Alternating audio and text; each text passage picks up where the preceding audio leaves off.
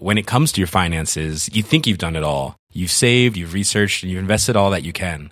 Now it's time to take those investments to the next level by using the brand behind every great investor, Yahoo Finance. As America's number one finance destination, Yahoo Finance has everything you need whether you're a seasoned trader or just dipping your toes into the market. Join the millions of investors who trust Yahoo Finance to guide them on their financial journey.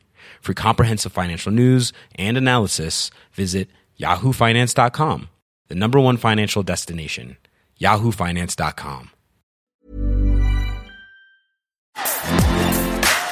Bonjour à toutes et à tous, c'est Bart et je suis ravi de vous accueillir pour ce nouvel épisode du podcast Extraterrien, le podcast qui interviewe des sportifs hors du commun. Le but de ce podcast est de vous partager leurs secrets, leur vie et d'en apprendre beaucoup plus sur eux afin d'en tirer un maximum de conseils. Donc si vous aimez le sport, l'aventure, le développement personnel ou que vous aimez simplement vous inspirer de personnalités remarquables, alors ce podcast est fait pour vous. Juste avant de commencer, j'ai quelques messages à vous faire passer. Si c'est la première fois que vous écoutez le podcast, je vous remercie d'être arrivé jusqu'ici. D'ailleurs, je vous recommande l'épisode avec Mathieu Torder qui a traversé l'Antarctique à seulement 27 ans. D'autre part, si vous ne le savez pas, j'ai beaucoup d'ambition avec ce podcast et je souhaite aller chercher des sportifs de plus en plus incroyables. Et j'aimerais vraiment interviewer vos sportifs préférés. Sachez que l'un des meilleurs moyens de les convaincre de participer, c'est notamment de leur montrer que vous êtes nombreux à adorer le podcast sur les réseaux sociaux et sur les notes iTunes. Donc si ce n'est pas encore fait, allez mettre une note sur Apple Podcast ou iTunes. C'est vraiment ce qui m'aide le plus à inciter des sportifs connus à venir témoigner. Si vous écoutez plutôt sur Spotify, vous pouvez très facilement le partager en story sur Instagram, taguez-moi et je vous repartagerai. J'en profite donc pour vous rappeler le nom du compte Instagram, c'est extraterrien.podcast. Suivez-le et vous y retrouverez les coulisses du podcast. C'est aussi un excellent moyen de me faire vos retours et de me suggérer des invités. Enfin, j'ai aussi créé une newsletter que vous pouvez retrouver très facilement dans Google en tapant extraterrien newsletter. C'est le premier lien qui remonte. J'y partage des bons plans santé, matériel, préparation mentale, des livres, des documentaires qui m'ont beaucoup inspiré. Allez, je ne vous embête pas plus et je laisse place à mon invité du jour. Bon bah nous y voilà. Nous y voilà. nous y voilà sur euh, les toits de Paris. Ouais. Tu peux nous décrire un peu euh, où est-ce qu'on est, comment est-ce qu'on est arrivé ici? Nous sommes euh, en face de la Tour Eiffel Ouais. avec le coucher du soleil, ça va être incroyable. Derrière nous, euh, une sublime vue de Paris. On vous montrera tout à l'heure l'autre côté. Et euh, c'est euh, mon ami Johan Leroux, qui est un explorateur urbain qui nous a guidés jusqu'ici, qui est parti faire le chat un peu partout. Voilà. Peut-être que vous le verrez passer derrière. Et, euh, et je l'adore, on a fait des challenges ensemble. C'est un mec qui est génial et qui connaît Paris. Et surtout, c'est c'est toi comme sa poche. Voilà, donc donc ouais, Johan nous a fait un gros kiff et aujourd'hui on on est là pour parler euh, pour parler de toi et franchement merci pour euh, cette expérience, pour l'idée et tout parce que euh, ça m'a ça me fait vibrer, tu vois. Ouais. Je me dis euh, bah tu vois le, le podcast c'est toujours un peu le truc, ouais, on veut un studio, faire ça dans des bonnes conditions, bien propre, bien feutré et tout. Et là, euh, bah, nous on part à l'aventure. euh, Fallait au moins ça. Là, on s'est, on s'est mis de la suie plein les mains, on est tout dégueulasse. euh, Mm. on, on était dans le vide au sixième étage. euh. Ouais, on a fait un petit, un bon petit parcours quand même pour arriver jusqu'ici, Mm. pour avoir cette jolie vue. Et euh, ouais, on a, on a, on a vibré à deux trois moments. ouais. Ouais. Donc, euh, écoute, t'auras, euh, tu as la palme en tout cas du, du meilleur cadre sur extraterrien, Yes. de, de loin. Donc, euh, maintenant, on a la pression. Maintenant, faut qu'on fasse une bonne Maintenant, faut interview. délivrer, ouais. Ouais. Ouais. Donc, euh, bah ouais, si vous écoutez en, en podcast, allez quand même rapidement voir sur YouTube. Ça vaut le, le coup, au moins que vous ayez le plan de vue. On est vraiment sur les toits de Paris. On, vous, rig- on ne rigole pas. Mm. Vue sur Montmartre, vue sur la Tour Eiffel, double plan. Et on est parti pour euh, une heure. euh, allez, peut-être un peu plus, sûrement plus, On verra. avec ouais. euh, avec Ulysse. Comment vas-tu, Ulysse? Ça va super. Comment tu veux que je n'aille pas bien ici là? C'est c'est fabuleux quoi. Et euh, écoute, en plus, j'ai hum, là, je dois te poser la première question. Je sais même plus si je t'avais briefé sur ma toute première question que j'ai posée euh, aux 160 invités. Je t'ai même pas briefé, tu Aïe, vois. La pression. Et, euh, bah, tu sais, c'est une question sport. C'est une question euh, qui crée euh, généralement de l'empathie avec euh, avec les auditeurs. Et euh, bah tiens, je vais je vais faire le brief en, en, en temps réel. Tu vois, la, question que je pose, c'est quel est ton premier souvenir de sport? Et je, je dis souvent à l'invité, euh, c'est pas forcément ton vrai premier souvenir, mais ça peut être un souvenir euh, qui t'a marqué ou un souvenir euh, qu'en dit long sur ta personnalité, un, un souvenir que tes parents racontent sur toi parce que ça fait marrer tout le monde, euh, ou euh, tout simplement toi un souvenir voilà qui qui t'a vra- vraiment marqué, un souvenir qui a été qui a été puissant. GG. euh. J'avais 5 ans. Mais ça va être plus tard, ça va être plus tard, tu vois. Non mais j'ai un souvenir marrant. euh, je- mon, mon- le tout premier sport que j'ai, j'étais dans un petit village en fait quand j'étais petit, j'ai testé tous les sports du village, tu vois, le Ouais. judo, le, tennis, le football, les échecs, le ping-pong, etc. Mais le tout premier sport que j'ai fait, et ça très peu de gens le savent, c'est l'équitation. Et j'en ai fait 6 mois. Et mon, mon premier souvenir, c'est, euh, je dois avoir 5 ans, tu vois, je suis sur un poney, je suis le dernier. Genre il y a tout le monde qui est en randonnion et moi il y a genre 20 mètres d'écart et il y a moi sur mon poney, tu vois, qui galère. Et je sais pas, il y a un moment donné, pour la première fois, le, le, le moniteur nous donne une cravache, tu vois. Ouais. Moi j'ai 5 ans, je sais pas, je, je, je sais pas, je donne un coup de cravache. Le poney qui d'habitude est complètement stone, part au galop, fonce sur les sur les bandes, tu sais, qui, qui délimitaient le terrain, et passe au travers. Genre il a jumpé à travers les trucs, donc le poney est passé et pas moi, et donc j'ai été pris comme ça. Je suis pris une énorme boîte. Ma mère est venue me chercher, j'étais en PLS, j'avais 5 ans, je lui ai dit c'est fini l'équitation. je suis parti faire du judo. après. Tu t'es prêt, t'as dû te prendre des boîtes aussi au judo, j'imagine. mais, euh, Ouais, au judo aussi, je fais pas mais mal tu, de tu sais, tu sais à quoi tu t'attends. Ouais, non, mais ça me fait marrer de me dire. euh, Ouais, pour le coup, là, j'ai vraiment abandonné, quoi. J'ai dit, euh, fuck this, c'est pas pour moi. je vais aller faire autre chose. Mais voilà, euh, c'était. euh, Mais ouais, après, euh, c'était cool parce que du coup, dans ce petit village, j'avais plein d'activités et moi, j'étais curieux, je voulais tester plein de trucs, donc, euh, donc après, je les ai tous fait. euh, C'est- T'étais euh, de- de- du côté d'Avignon, c'est ça, non? Ouais, c'est ça, un petit village. Ok, j'ai bien, j'ai bien bossé, t'as vu. Ouais, ouf. Et euh, euh, ok, ok, trop chouette. Ah ouais, tu t'es pris vraiment comme dans les films, quoi. Le. Ouais, vraiment comme dans les films, le cheval part et toi tu restes. Après, je l'ai probablement romancé dans ma tête, mais Et, euh, et du coup, ouais, t'as dit que t'avais testé plein, plein de sports. Ouais. Euh, bon, on va, on va parler de ton parcours, mais aujourd'hui, euh, ton, ton défi, c'est de tester euh, plein d'aventures, de, de, de Mm. repousser tes limites.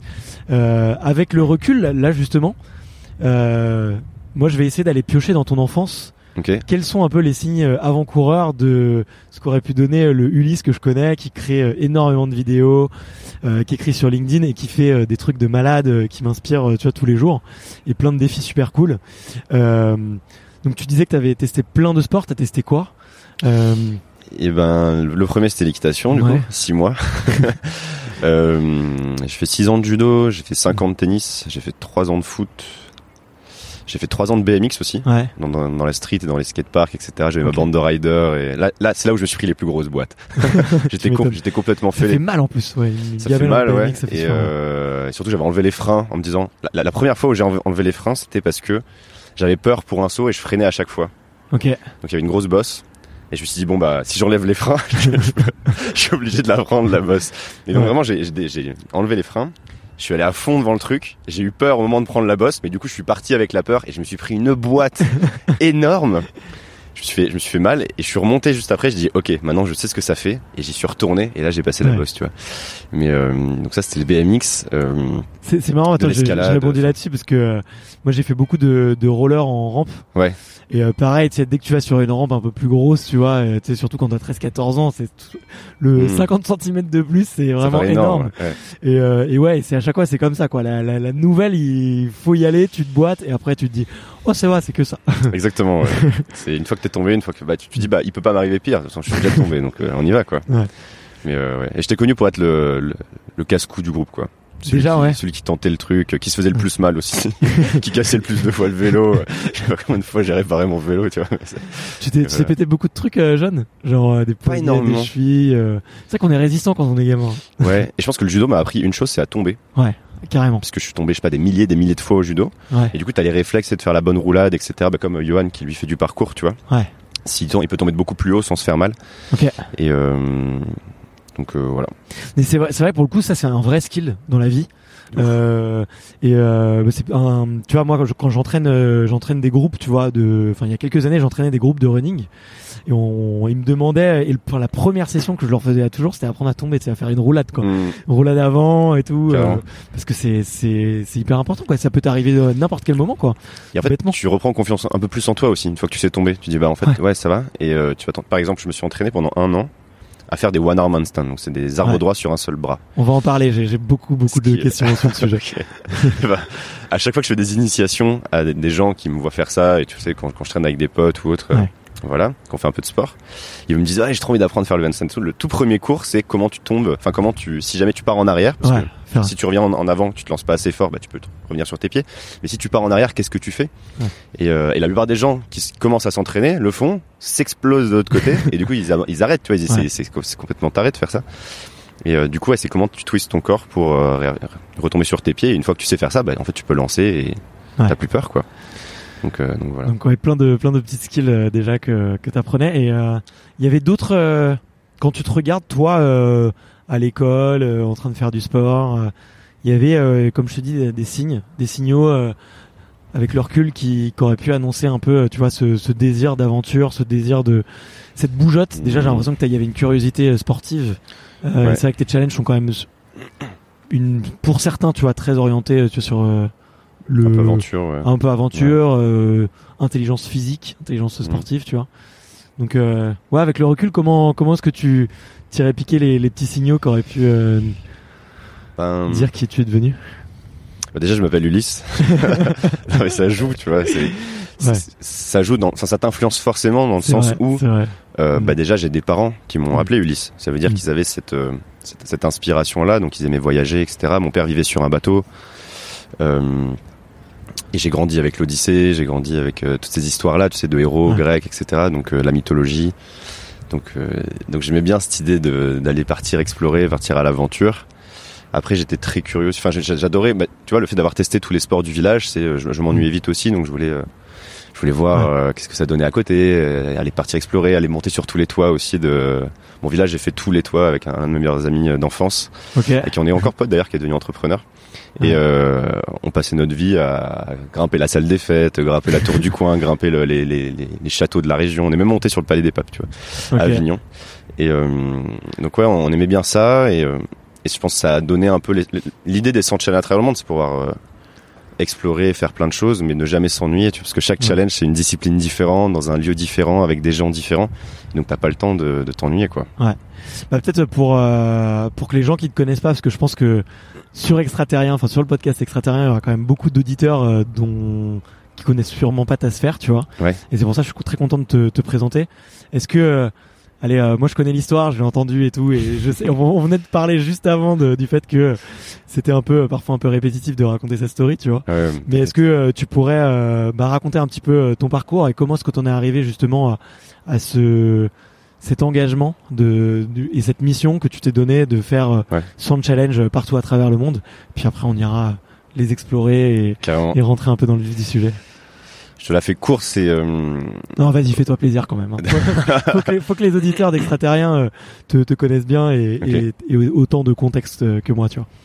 bah, en gros jusqu'à il y a pas grand chose d'intéressant jusqu'au jusqu'à l'école d'ingé quoi. J'ai fait euh, tu vois maths sup, maths école d'ingé, etc.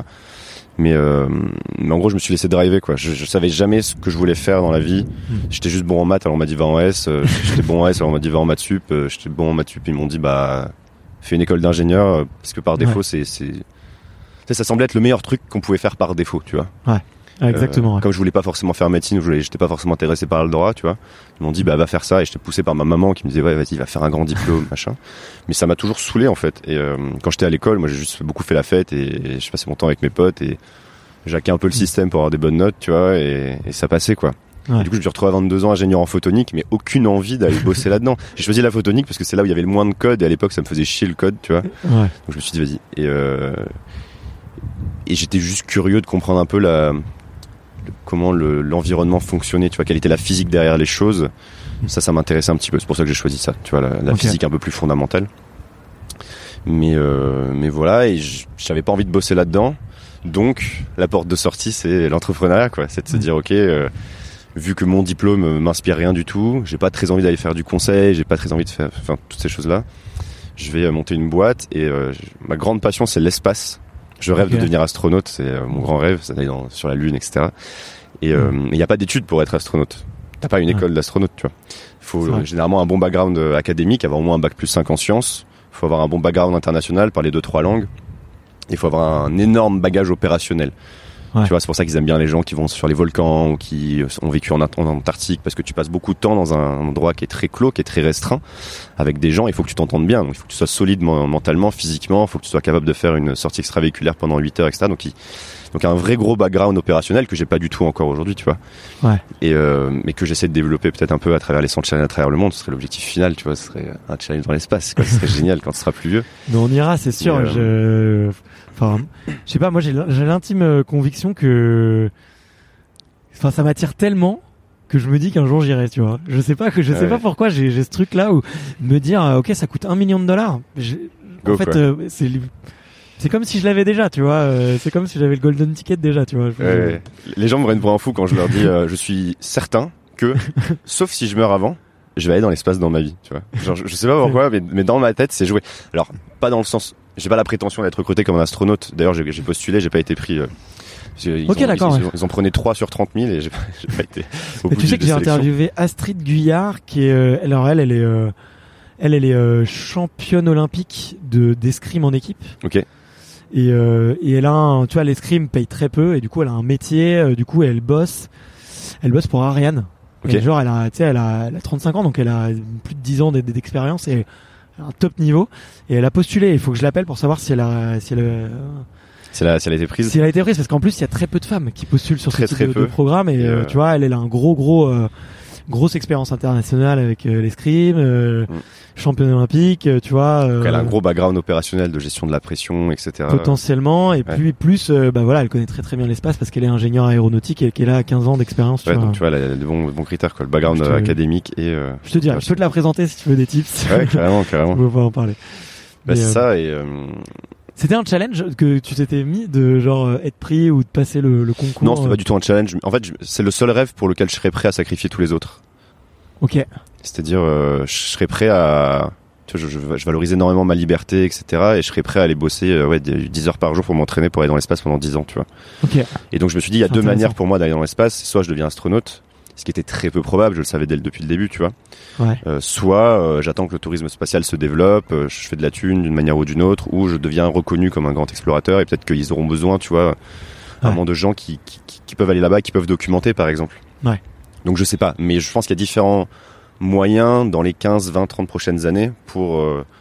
pour y aller il y, aura une opportunité à un moment donné, tu vois. Je me dis avec les, les fous furieux comme Elon Musk, si ça se démocratise un peu plus, c'est pas impossible. Et, et voilà, donc c'est un peu le pari, quoi. Après, euh, on verra ce que ça donne, évidemment, mais faut bien avoir, faut rêver grand, tu vois. Si- ouais bien sûr sinon, ça, la vie est, est ennuyante, quoi. Donc, euh, donc ça, c'est le grand rêve. Et donc, comme j'étais passionné par l'espace, je passais ma vie dans les dans les concours de start-up, vu que je voulais entreprendre, mais lié au spatial. Donc, j'allais dans tous les trucs de la NASA, de l'ESA, du CNES, etc. Je fourais dans tous les événements, à rencontrer les astronautes.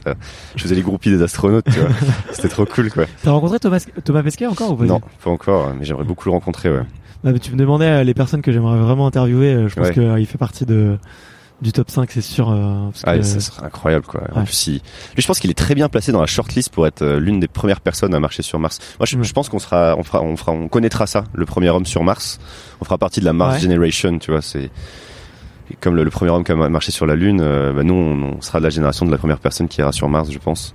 Ouais, je je sais pas, je suis un peu. euh, J'avais entendu, tu vois, j'ai entendu pas mal d'interviews là-dessus et et le la, la grosse théorie qui, est, qui, qui fait qui enfin qui enfin l'équation dure à résoudre c'est l'eau en fait. Parce qu'on a on est capable de recycler 98% de l'eau tu vois sur euh, sur une journée ou sur une semaine je crois dans l'espace. Et en fait c'est tellement loin que Ouais, t'es sur tes mois de voyage, 100% ouais. d'eau en fait t'es pas sûr d'en avoir assez pour euh, que tout le monde revienne tu vois. Et et euh, c'est la plus grosse équation à faire c'est le recyclage de l'eau. Comment tu peux euh, t'optimiser ton ton recyclage. Donc euh, et ça pour le coup je me dis ça doit être sacrément difficile tu vois euh, parce qu'on on est C'est en censé fait être c'est un casse-tête euh, gigantesque, quoi. Mais c'est Ouais. un, un casse-tête fascinant. Moi, j'aime beaucoup Robert Zubrin. euh, bah, il y a beaucoup de gens, par exemple, qui, qui critiquent le fait d'aller dans l'espace, notamment Ouais. avec tous les problèmes environnementaux, etc. Où les gens dire, bah, il y a la fin dans le monde, rés- résolvons les problèmes déjà sur Terre avant d'aller dans l'espace. Ouais, tu bien vois. sûr ouais.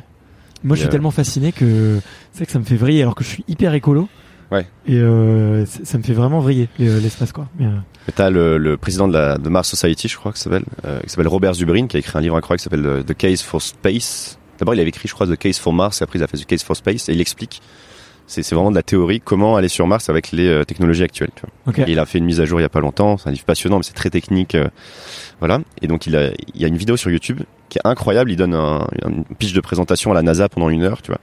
Il parle de Mars, plein de trucs. C'est probablement l'un des mecs les plus calés sur le sujet Mars euh, dans Ouais. le monde. Ok. Et, euh, et à la fin, il y a quelqu'un qui lui dit mais pourquoi? Genre, Pourquoi aller sur Mars, tu vois? Et Il a une réponse passionnée qui est incroyable. Cette vidéo, enfin moi à chaque fois que je la vois, ça me donne des frissons. Et il dit euh, il y, a, il y a trois grandes raisons pour aller sur Mars. La première, c'est pour la science.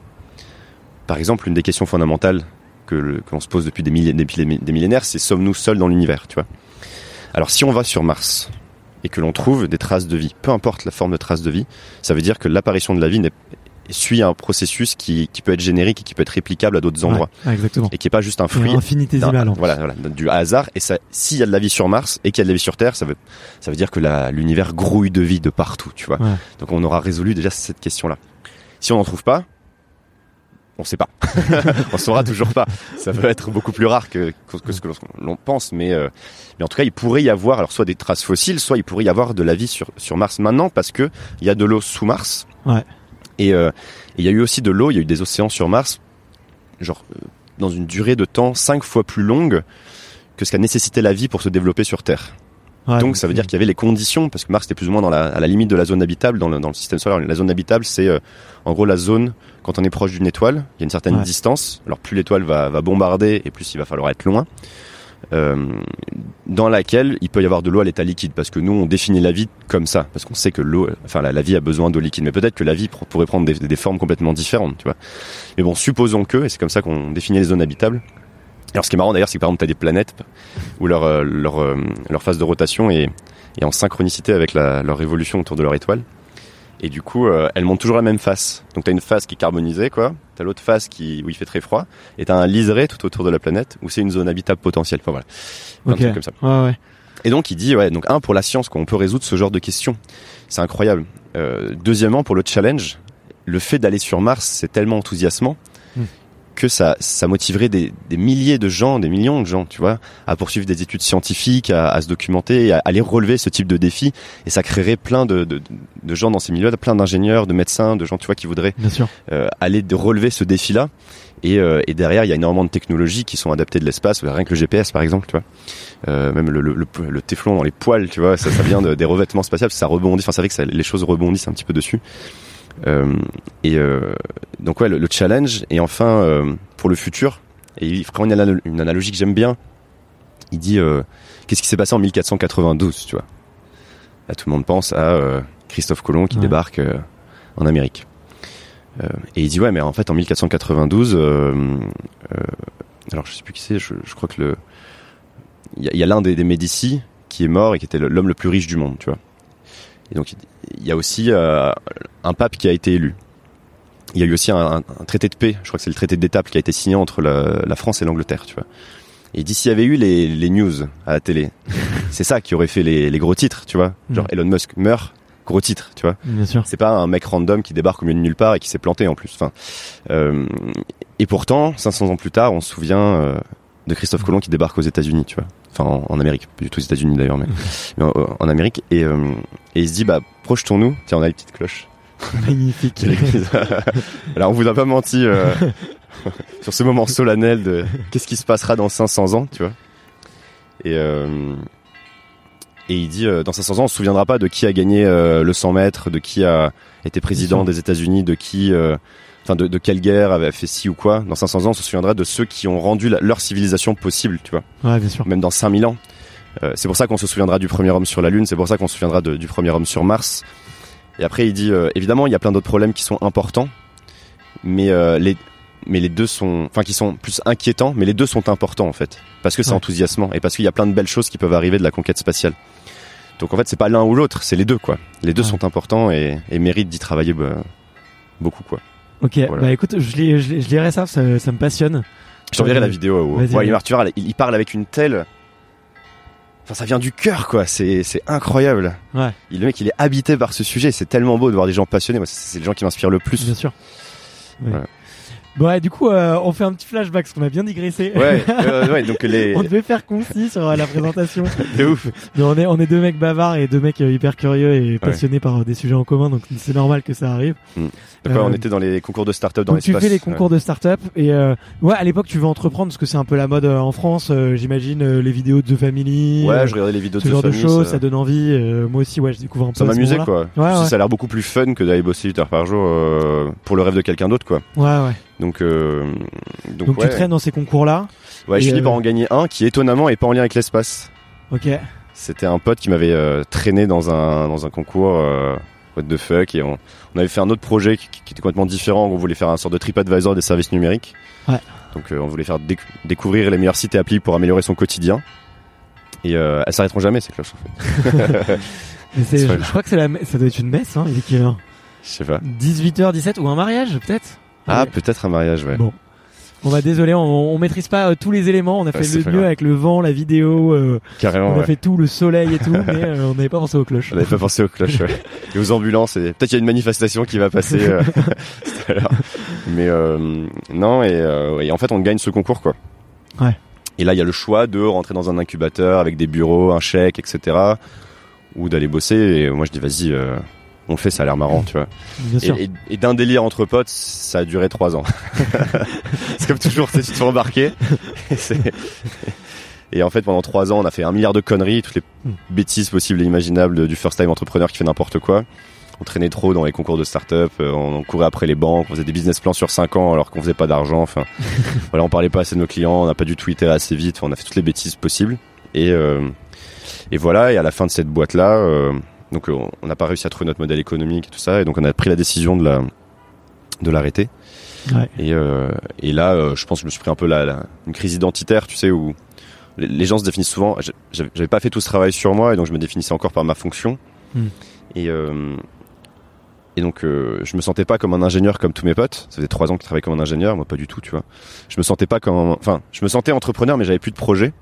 Ah, il y a des chats qui reviennent. Les petits chats sont revenus. Les petits chats sont revenus. Alors c'est pour ceux qui n'ont pas la vidéo, c'est euh, Johan et, et son pote euh, qui sont en train de se balader sur les toits. Et Nos voilà. c'est nos guides. Tu sais, tu es un ninja. Comment se passe l'exploration, Johan? 90%. 90%. Non, non, non, c'est parfait. Nous, on se régale. Non, on se régale. c'est nickel, on a a le coucher de soleil sur Paris. euh, c'est sublime, quoi. Allez. Allez, à tout à l'heure. Et euh, Cette scène est tellement improbable d'avoir, d'avoir, quatre potes qui, qui se connaissaient pas. Bon, moi, je vous connaissais pas tous ce matin, tu vois. Et de se retrouver sur un toit pendant qu'il y a deux qui sont en train de courir partout et et de faire des figures de ouf pour Ouais. tourner des TikTok. Et les deux autres qui sont en train de tourner un podcast posé et ça. philosopher sur l'espace. C'est, euh, c'est incroyable. C'est beau la vie. Voilà, exactement. C'est beau la vie. C'est beau la vie. C'est beau l'aventure. Exactement. Et, euh, Et, euh, donc ouais. on euh, n'arrête pas d'être coupé. Hein. si, C'est si, insupportable. identitaire, ouais.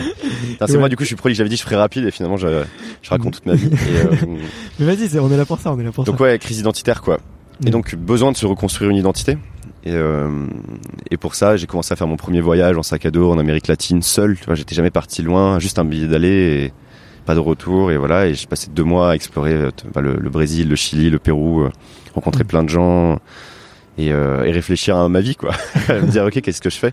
Et quand j'étais dans un collectivo, là, c'est les petits bus euh, tout, tout, tout serrés. euh, Je voulais aller au Machu Picchu, j'avais pas énormément de thunes, donc j'ai pas pris le train comme tous les touristes. euh, J'y suis allé à l'ancienne, c'est-à-dire tu fais 7 heures de collectivo à travers la montagne, tu traverses des rivières, des machins et tout, et après tu marches pendant 3 heures pour aller jusqu'au Machu. Picchu. Ça, ça t'angoissait pas, tu vois, de d'avoir un peu tout plaqué entre guillemets et de partir sans avoir vraiment de quête? Je te, je te pose la question parce que moi j'ai eu euh, j'ai eu beau, enfin j'ai eu très longtemps, j'avais besoin d'être drivé absolument par un objectif Ouais. et de savoir exactement ce que j'allais chercher ou, ou quoi. Et c'est tu vois avec la maturité où ou des fois tu vois tu je lance des projets, je sais pas trop où ça va mener et puis je me dis en fait euh, juste je prends du plaisir à le faire et puis je verrai bien Ouais. et ça m'aide à me construire, tu vois. Mais pendant un moment, tu vois, ce type de voyage, moi, ça m'angoissait de ouf. Et cette situation de pas avoir de projet, de pas savoir où je vais dans la vie, Ouais. d'être un peu perdu, c'est les, les- les pires moments de ma vie, tu vois. Je, en termes de, Ouais, t'as, t'as utilisé le mot crise identitaire, donc j'imagine qu'il y avait des, c'était quand Ouais, même j'étais, un, bah, un triste, j'étais en train de planter ma startup, ça fait 3 ans que j'avais mis de l'investissement dedans. euh, Ouais. T'as, l'impression de voir 3 ans qui part en fumée, et puis tu te rends pas compte de toutes les compétences que tu as utilisées et qui te enfin que tu as développées et qui te serviront plus tard. À Ouais. l'époque, tu te dis juste bah je viens de perdre 3 ans et beaucoup d'argent quoi. Et euh, donc non mais je sais pas dans le storytelling, je te dirais que je suis parti en quête de moi-même, tu vois. La Ouais. vérité, c'est que j'étais juste en fuite totale et j'avais pas envie d'aller au rendez-vous avec les avocats et je me suis barré à l'autre bout du monde. non, mais c'est ça. T'as envie de voir tes potes et de dire euh, putain j'ai planté la boîte et c'est de ma faute. C'était une fuite, ouais. Et comme ça, oula. comme ça, je, je- j'avais d'autres choses à raconter, tu vois. Je pense que c'est ça. J'avais besoin de, je vois, je me suis enfui, je pense. Et je suis revenu parce que j'avais plus de thunes. Du coup, je suis revenu en France. Et dans ce Mm. collectivo là de 7 heures, c'est les premières fois où, où je me posais des questions sur moi. La première fois où je suis entré en introspection, à me dire mais qu'est-ce que tu veux vraiment dans la vie, Ulysse, quoi? Quels sont les métiers qui te feraient vibrer? J'avais fait une première, une première petite note où j'avais marqué ben agent secret, astronaute. euh, Ouais. reporter, euh, animalier, euh, je sais pas moi, animateur radio, voix off, euh, acteur. J'avais pas marqué ingénieur ou même entrepreneur, start-up, tu vois, j'avais pas du tout mis ça. Après, j'avais mis, une, j'avais une deuxième note où j'avais noté toutes les erreurs que j'avais fait dans ma première boîte. Ouais. Et une troisième note qui était, euh, qui s'appelait expérience YouTube. Et en fait, c'est ma première bucket list. J'avais marqué une soixantaine d'idées de, de choses à vivre et à documenter. Et j'ai mis expérience YouTube dans le titre. Je sais pas pourquoi. Je pense que c'est parce que je passais beaucoup de temps sur YouTube à l'époque. Ok. Beaucoup. Ah et toutes les expériences que peut-être que t'avais vues ou qui t'avaient inspiré, qui te donnaient envie. Ouais, ou... je, je sais pas, mais dans le titre, j'ai marqué expérience YouTube en me disant, je vais faire des vidéos YouTube là-dessus, quoi. Ouais. Mais parce que euh, je pense que c'est- ouais, c'était plus culturel, quoi. Je regardais beaucoup de vidéos YouTube, donc c'était naturel pour, pour moi d'aller documenter ça sur YouTube en premier. Et euh, je faisais déjà des toutes petites vidéos de voyage dont tout le monde s'en foutait. Enfin, c'était. euh, J'avais fait des vidéos pendant genre Ouais, elles 3-4 sont ans. cool, elles sont cool tes vidéos du Kyrgyzstan et tout. euh. Ouais, mais je, je les ai ouf. Je tournais des trucs avec mes téléphones. C'était pas, c'est pas montrable, quoi. Je les ai enlevés maintenant pour que ça, c'est une petite cohérence. J'ai laissé juste le Kyrgyzstan et l'Amérique latine, mais, mais euh, non, non, j'avais, j'avais fait des vidéos qui étaient, euh, qui étaient hardcore. C'était pas ouf. Mais tout le monde s'en foutait, mais c'est pas grave. En fait, ça m'a appris à cliquer sur publier. Ça m'a appris à oser. Ça m'a Ouais. appris à me, me confronter au jugement des autres. Mes potes, ils disaient, c'est quand même bizarre d'avoir une page YouTube avec marqué Ulysse Lubin, non? euh. enfin, tu vois, j'avais ce genre de, de, de réflexion. Et, euh, et maintenant, ça m'a appris à me libérer un petit peu. Et quand je suis revenu en France, euh, j'ai commencé par écrire un article sur euh, le plantage de ma première boîte. Ouais, je m'en souviens. Ouais. C'était ma, ma thérapie, quoi. Tu, tu, tu- je peux, t'avoir un truc Ouais. sur cet article? Donc, euh, je, je, te- je vous mets le contexte parce que avec mes yeux, parce que je me souviens très bien. Euh, ce- quelques semaines avant, Ouais. j'avais écrit un, un article sur Medium aussi. Ok. Euh, alors c'était lequel? Parce que j'ai eu plusieurs articles sur Medium qui ont vraiment cartonné. Ok. Euh, et celui, ah si, oui, c'était euh, comment devenir un, un expert du SEO en 30 minutes? Ok. Et j'avais fait en première phrase du teasing, vous verrez, ceci est vraiment un, un guide qui va vous permettre de hacker euh, Google, tu vois. Ok. Et euh, et il y avait un site qui, qui référençait les, les, les articles qui, qui, qui avaient le plus de vues et le plus de likes sur Medium, qui est une plateforme pour les gens qui connaissent pas de de d'écrit, enfin de blogueurs quoi, tout Ouais, simplement, ouais. qui te permet d'écrire. Et, euh, et j'étais passé premier Énorme. de cette plateforme, tu vois, avec euh, je crois 3000 likes ou un truc comme ça, tu vois, c'était Mhm. c'était ouf. Et j'avais dépassé, tu vois, des Oussama Hamar, des euh, Mm. des euh, tu vois des, des grands des grands auteurs, tu vois. Je crois même Damien Morin, tu vois, qui racontait ouais, l'histoire de l'échec de Save. de Save. Ouais. exactement. Et euh, bon, désolé pour les auditeurs qui sont pas très entrepreneurs friendly, mais euh, mais du coup, euh, et et, et euh, du coup, je suivais ce classement. Je me disais, mais putain, c'est ouf et tout. euh, je suis premier. Enfin, c'est alors que je suis nobody, tu vois. euh, Mm. euh, 'fin, bon, sur Google, j'ai fait deux trois trucs, mais et euh, et genre quelques semaines après, je te vois euh, me passer devant. Tu vois. et là, je me dis, mais c'est qui ce mec, tu vois? Et là, je lis l'article et tu racontes tout. Effectivement, euh, je mettrai le lien là dans la description du podcast de tout euh, ce que tu as appris et de toute cette histoire de, de ta Ouais. boîte et de tous tes échecs, euh, qui était très humble et en plus qui est, euh, je pense honnêtement, euh, le c'était un peu l'archétype de la startup nation euh, Ouais. On qui était se plantait euh, qui tous se les plantait. clichés, quoi. ouais un peu il y avait un peu ça tu vois Ouais. et c'était vachement bien écrit et, euh, et c'est à ce moment-là que moi je, je t'ai découvert et que j'ai commencé à te suivre tu vois euh, Ok. en me disant euh, et je sais que j'ai réécrit après des articles un peu aussi par orgueil tu vois pour euh, essayer d'aller d'aller gratter sur ce classement mais euh, Ok. Donc, du coup voilà euh, et, euh, pour la petite histoire moi c'est comme ça que je t'ai découvert à ce moment-là quoi Ok. Bah, du coup, au tout début, ouais. ouais tout début Bah, c'est pareil, hein, j'étais un, enfin, j'étais nobody, quoi. Mm. Personne me connaissait, euh, je publiais deux, trois trucs sur LinkedIn, mais c'était très, très peu développé. Et j'ai publié ça, euh, en fait, je l'ai écrit euh, un soir. Je suis rentré, j'étais, je suis rentré chez mes parents, du coup, parce que, enfin, chez ma mère, j'avais pas de, Ouais. j'avais plus trop de thunes, j'avais quitté mon appart, j'avais plus grand chose et tout ça. Et, euh, ouais, il y a un petit bug. non non vas-y, vas-y, Ah, ok. enchaîne. Ah ouais, j'ai oublié de te prévenir. Et, et euh, donc j'arrive là et j'étais déprimé quoi. J'avais plus ma boîte, j'avais plus rien. Enfin, je, je me disais ok, euh, qu'est-ce que je fais de ma life? Et j'ai ouvert ce mon premier article sur Medium en fait. J'avais rien. J'ai ouvert mon compte Medium, j'ai- démarré à écrire et j'ai écrit tout d'une traite, tu vois, jusqu'à 3 heures du mat. 4 heures du mat. Je me lève le matin, je vais voir ma mère, je dis écoute, j'ai écrit un article où je, où je raconte euh, toutes les conneries que j'ai fait quoi. Et elle me dit euh, le publie pas quoi.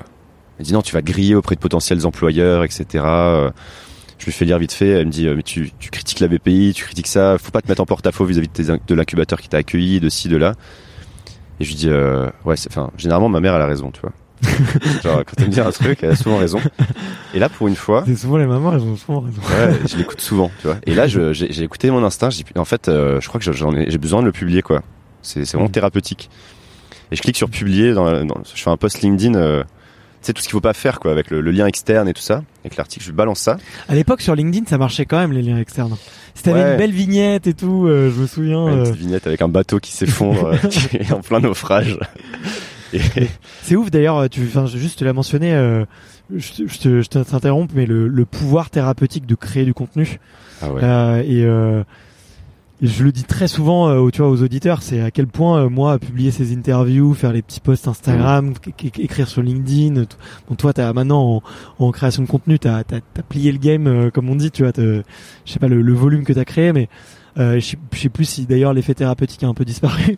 Mais euh, toujours, au tout début, au tout début, c'est hyper puissant, quoi. C'est C'est énorme. C'est... On faisait une blague avec euh, bah, mon pote Thibault Louis euh, qui écrit Ouais. beaucoup sur LinkedIn. Et il me disait c'est marrant, la plupart des gens que j'accompagne sur LinkedIn, et, enfin la plupart des gens avec qui je parle, qui, qui, qui écrivent beaucoup, me disent au début tu te lances et tu, dan- tu donnes deux trois euh, hacks marketing, tu vois. Et, euh, et deux ans après, tu finis par avouer que t'es cocaïnomane depuis dix ans, tu vois. Les gens finissent par avouer leur pire vie, c'est leur pire truc, leur, leur plus grosse vulnérabilité, ouais, à force d'écrire, parce que petit à petit, ils finissent par se livrer, par s'ouvrir et par c'est du oser. journaling, ouais. Et ouais, et il te dit en fait, une fois que t'as as avoué tes faiblesses, on peut plus te les reprocher en plus. Ouais. Donc c'est très thérapeutique. C'est vrai que les gens s'ouvrent à fond. Euh, voilà, on parlait pas de nous, hein, évidemment. Mais euh, Bah, moi, moi, j'ai parlé de mon burn-out, j'ai parlé de, Ouais. dépression, euh, j'ai parlé de, euh, ouais. du fait que euh, des moments que j'avais chié euh, complet euh, quand j'étais euh, en tant que papa, tu vois, il y a eu des moments où moi je tu sais j'ai avoué sur LinkedIn que je voulais Mm. pas être papa, tu vois, et que Ouais, c'est que inavouable pour la plupart des gens. ouais, exactement, tu vois. Et euh, donc euh, c'est c'est c'est enfin c'est c'est marrant.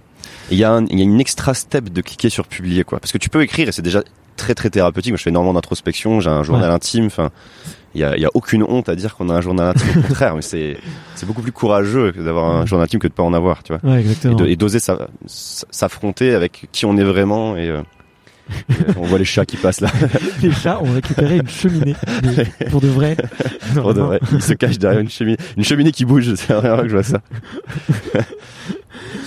mais non ouais, hyper euh, hyper thérapeutique et euh, et, euh, et cet article m'a fait beaucoup de bien et cliquer sur publier m'a fait beaucoup de bien et en fait il a explosé donc j'ai bien fait de pas écouter ma mère quoi je sais pas le C'est vrai que ça fait encore plus de bien quand ça marche, tu vois. euh, bah oui Ouais. hum, mais euh, mais moi je savais même pas enfin déjà Mais juste quand t'as un retour. Des fois, t'as juste un commentaire, un retour de quelqu'un qui te dit Ah ouais, trop cool, hyper intéressant. En fait, euh, au début, quand tu commences à créer du contenu, bon, toi, t'as commencé direct avec. euh, Bah, j'ai eu de la chance après ça a pas pris euh, tout n'a pas pris comme ça à chaque Ouais. fois mais j'ai eu de la chance sur le premier tu vois Ouais. mais euh, mais ce que je dis souvent aux gens c'est si t'inspires ne serait-ce qu'une seule personne ça vaut le coup en fait Ouais, mais exactement. Exactement. Si t'as passé le message. euh, c'est ça et en fait euh, souvent tu t'en rends pas compte mais il y a plein de gens aussi qui qui enfin, t'as une majorité silencieuse Ouais. c'est un peu la règle c'est des- t'as 1% des gens qui créent 10% qui interagissent et 90% des gens qui regardent quoi Ouais. mais qui disent rien et, euh, et en fait les créateurs inspirent beaucoup plus de gens qui ne le croient enfin qui ne le pensent Mm. quoi et euh, donc voilà et du coup à suite à cet, à cet article j'ai reçu je sais pas 45 propositions d'emploi en deux semaines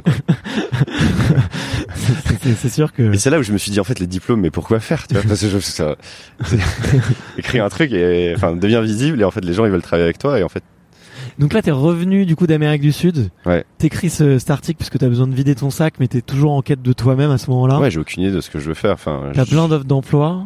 Ouais. Il me semble que t'en prends un. Ouais, c'est ça. Du coup, je me suis dit, bah, vas-y, j'ai rien de mieux à faire. Donc, pendant les deux prochaines semaines, je vais prendre tous les appels. Donc, je faisais des appels de 30 minutes et j'en ai pris, je sais pas, une centaine. Donc, il y avait des gens qui étaient en train de se planter, d'autres qui voulaient me parler et d'autres qui voulaient me proposer des jobs. Ok. Et j'ai fini par monter sur Paris, faire une sorte de petite tournée des, des entretiens d'embauche. Et j'ai été recruté par une boîte qui faisait du recrutement. Donc, je pense qu'ils étaient très forts pour, euh, recruter. ouais, c'est vrai. Et puis l'équipe était incroyable. Ils étaient tous super forts. Ils allaient faire le Y Combinator. Alors, pour ceux qui savent pas, c'est un très gros accélérateur de start-up d'où sortent euh, des petites boîtes comme Airbnb ou Twitch ou voilà. Et, euh, et donc ça, ça avait l'air très enthousiasmant. Et moi, je me suis dit tiens cool, je vais aller vivre la phase de de, scaling de la startup que moi j'ai pas vécu, tu vois. Ouais. Et en Alors, fait, euh, je, je, je, je- je traduis les, les, les franglicismes. ouais, désolé. non mais parce que là pour le coup on est avec on est avec des des des, euh, des Français Ouais. qui tiennent à leur français, tu vois. Ok. Non mais euh, je, je, je- c'est vrai que je, je- enfin je, sais pas du tout comment mes auditeurs réagissent euh, justement aux aux, Aux anglicismes. aux anglicismes. Ouais. Euh, D'ailleurs j'aime bien les appeler les franglicismes ou je sais pas pourquoi. Ouais. Mais non mais euh, ouais aux anglicismes. Mais du coup euh, ce qu'on appelle le scaling c'est effectivement la, la phase d'explosion d'une startup si on veut Ça, vraiment le simplifier où euh, la startup commence vraiment à marcher. On lui file de l'argent et là tu passes de euh, 15 personnes à 100 euh, ça. et généralement les investisseurs veulent que tu ailles le plus vite possible. C'est ça. Mais ce qui est pas du tout sain en fait. Si, si tu Ouais. réfléchis, euh, grossir très vite, ça a jamais été sain même. De, enfin, Ouais. Tu feras la santé, euh, c'est pas bon de grossir très vite, tu vois. Les Et, seuls, euh, dans, dans l'organisme, les seules choses qui grossissent très vite, c'est les virus. Tu Ouais, vois. donc t'as pas envie de ça. Enfin, c'est une euh, bonne métaphore. Et ça, ça montre à quel point là, les mecs partent en burn-out complet après, quoi. Mais c'est normal en fait. C'est normal. T'es pas fait pour. Enfin, je sais pas. Faut être sacrément solide pour pour, pour diriger ça, mais. Je sais pas, moi j'étais enthousiasmé par ça, euh, l'idée d'aller vivre ça. Ouais, mais moi aussi, on a tous euh, eu les étoiles dans les yeux à ce moment-là. On voulait voir ce que c'était, quoi. Ouais. Et, euh, mais euh, c'est à ce moment-là qu'on s'est rencontrés. Je sais pas si tu t'en souviens. Ah, dans le club deal. euh, Euh, on s'est rencontrés au club Deal après, ouais. Et on s'était rencontrés euh, chez Germinal un soir, Ah oui. rapido, et on s'est, on avait, on s'est retrouvés à boire des bières dans le dans le bureau de Benjamin. Ouais.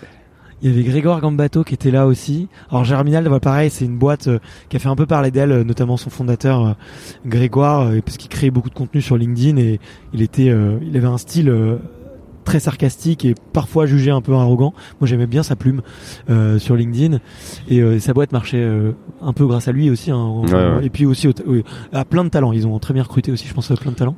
Et on s'était rencontrés là, ouais. Ok. Ouais, je me souviens, ouais, cette petite soirée euh, bien arrosée. Et euh, ouais, ouais, ouais, je me, je me souviens de ça, ouais. Donc euh, vas-y, on essaie d'accélérer parce que sinon on va jamais Ouais, aboutir sur les... Mais du, bah, de On va jamais toute façon, on arrive à la fin là. En fait, je je suis arrivé à Paris et, et j'ai fait cette erreur de- d'adapter mon mon lifestyle à mon business, c'est-à-dire Ouais. alors plein plein d'anglicismes, mais en gros adapter mon mode de vie à comment je gagne de l'argent, quoi. Au lieu de faire l'inverse, c'est-à-dire euh, quelle est la vie que tu veux mener, fondamentalement, y réfléchir, faire beaucoup d'introspection, et après te dire ok comment je gagne de de l'argent pour servir cette vie-là, tu vois. Ouais. Et donc moi j'ai fait l'inverse et très vite je me suis senti pas à ma place. Je suis pas du tout fait pour vivre à Paris. J'adore y passer une semaine en mode touriste, mais pour monter sur les toits. Mais c'est mais vivre ici c'est beaucoup trop angoissant. Il y a beaucoup trop de- d'anxiété euh, dans les rues. Tu vois quand je marche, je, je ressens moi cette anxiété. Je l'aspire Ouais. et ça ça ça me ça me plaît pas. Et euh, donc je suis fait pour vivre dans un petit village de pêcheurs. when it comes to your finances, you think you've done it all. You've saved, you've researched, and you've invested all that you can. Now it's time to take those investments to the next level by using the brand behind every great investor, Yahoo Finance. As America's number one finance destination, Yahoo Finance has everything you need, whether you're a seasoned trader or just dipping your toes into the market. Join the millions of investors who trust Yahoo Finance to guide them on their financial journey. For comprehensive financial news and analysis, visit yahoofinance.com, the number one financial destination, yahoofinance.com. Et, euh, et donc je, je me suis pas senti à ma place, pas senti en train de faire quelque chose d'important ni pour moi ni pour les autres. Ouais. Et, et c'est là où je me suis re- re- enfin, recentré sur qui je voulais vraiment devenir et me dire putain c'est vrai t'étais parti en voyage, tu voulais faire ça et là j'ai fait un voyage au Kirghizistan. Alors là c'est c'est pareil, ça aussi c'est thérapeutique quoi. tu vois là-bas, t'es vraiment au milieu de nulle part avec des peuples nomades et tout ça et quand tu fais du cheval 5 heures par jour, euh, t'as le temps de réfléchir, t'es sur ton cheval et tu te dis euh, Ah, t'as, zéro là, réseau. je- euh, je vais vraiment retourner bosser là 10 heures par jour euh, pour faire du recrutement. euh. J'ai euh, non quoi. Pourquoi je fais ça en fait? Pourquoi j'ai pris cette décision? Et, et quand je suis revenu, donc j'ai j'ai restructuré beaucoup plus mon, mon introspection. Je suis arrivé à cette conclusion que je voulais explorer de nouvelles idées, de nouvelles disciplines, de nouveaux lieux, partager mes découvertes. Et de fil en aiguille, je me dis ok, comment on crée un projet dans tout ça? J'avais envie de voyager, de rencontrer des gens. Et euh, je me suis dit vas-y, je vais relever des challenges à travers le monde. Ça, ça, ça fonctionnait bien avec ma personnalité. Et 10 c'était pas assez, 1000 c'était trop. Je dis vas-y go, sans challenge à travers le monde, ça va être ça le truc. euh. Et, et voilà, et je, je voulais apprendre à apprendre, je voulais apprendre à me connaître, je voulais explorer ma curiosité, je voulais aussi dépasser mes barrières mentales, affronter mes peurs, euh, changer mon rapport avec la peur, ne plus Ouais. le voir comme une émotion négative, mais plutôt comme quelque chose de très positif, qui te drive, qui te donne envie, qui te montre qu'il y a un enjeu, etc. Donc Donc, euh, donc voilà comment on, a, on, a, on en est arrivé là. On n'a Ouais. pas du tout fait court du coup. Bah, c'est pas grave, c'est pas grave, on se fait plaisir, euh, on savoure. Et, euh, et ouais, bah tu sais, euh, alors peut-être pour en dire, pour dire quelques-uns des, des défis, tu vois que que t'as fait, tu t'es fait piquer par une, une fourmi balle de fusil, qui est censée être une des piqûres d'insectes les plus violentes au, au monde. Ouais, c'est l'une des plus douloureuses avec Ouais, la executioner wasp, donc la, la c'est une sorte de, de guêpe Ouais. exécute. voilà la, tra- la traduction. Mais euh, ouais, c'est euh, une bonne douleur euh, de 12 heures de. C'est, on, va, on pourrait, allez, on va dire, je sais pas, 30 fois une piqûre de guêpe pendant 12 heures, quoi. Pendant 12 heures. Ah donc c'est long, c'est long. C'est Ça, long. ça a le temps de te taper sur le sur le crâne. Quoi. C'est un marathon, quoi. Ouais. Enfin, après, la, la, la douleur diminue évidemment. Est-ce que, doucement. bah, tu vois, j'avais des questions. C'est est-ce que la douleur, ça t'a fait un peu euh, tourner euh, Est-ce que ça te fait un peu tomber dans les pommes Tu vois, t'as tellement mal que. Euh, alors, je, je suis blanc au, moment où je me fais piquer. Tu vois, ma tête, Ouais, je suis tout blanc, vidéo, tout blanc, pâle. ouais. Mais très vite, je reprends le contrôle et je reprends des couleurs et je me rends compte que la, la, la, la douleur monte très vite, très, c'est fulgurant en fait. Ouais, ouais. Et après, c'est très diffus. C'est-à-dire, euh, je sentais plus mon bras très vite. Et, euh, et la douleur s'installe et elle est là. Et après, tu, ma- tu manages avec, quoi. Mais euh, on va dire que les six premières heures, j'avais trop mal pour penser à autre chose. Ouais. Et c'est là où je pensais, je me disais, putain, tu vois, les gens, par exemple, qui ont des, des grosses douleurs chroniques, c'est tellement dur de monter des projets parce que quand t'as cette douleur là qui, qui, qui tape tu vois Ouais. tu peux pas penser à autre chose. Enfin c'est dur quoi. Moi j'étais dans mon lit à regarder mon bras comme ça pendant 6 heures. Enfin dans mon lit. Je suis rentré j'étais dans la jungle etc après je suis allé dans une sorte de petite cabane me poser. Et euh, et c'est seulement après 6 heures où je sais pas là, on était peut-être descendu à 40% de la- ou 50% de la douleur quoi. Ah, mais ça c'est un truc. où je me suis dit euh, vas-y euh, ouais c'est comme si tu, tu venais de te faire piquer peut-être tu vois par euh, une abeille enfin une guêpe mais ça reste euh, voilà tout le temps quoi je me suis dit ok là je peux je peux commencer à aller parler à des gens tu vois et je suis allé faire un brunch euh, justement je me suis dit ok faut que je vois des gens Ouais. et je suis allé sur la plage parler à des, à des amis euh, au Costa Rica euh. Et, euh, Pour oublier. euh, pour oublier ouais pour euh, et que et voilà Mais c'est c'est ouf. Alors, attends, je présente rapidement tes autres tes- les autres défis qui pourraient intéresser les auditeurs parce que j'ai vraiment envie qu'ils aillent euh, regarder tes vidéos. Mais t'as marché 7 jours dans le Sahara, t'as appris euh, donc ce que, comme tu le disais tout à l'heure, le one arm euh, Handstand. Donc c'est faire le poirier sur une main tout simplement. Euh, tu t'es fait un bain gelé de 10 minutes avec notre ami euh, Claude Caz Ouais. qui est venu aussi sur sur sur le podcast. Euh, D'ailleurs, t'es un gros furieux parce que tu y allais direct. Tu sais, moi, moi, ça fait 4 ans que je prends des douches froides tous les matins.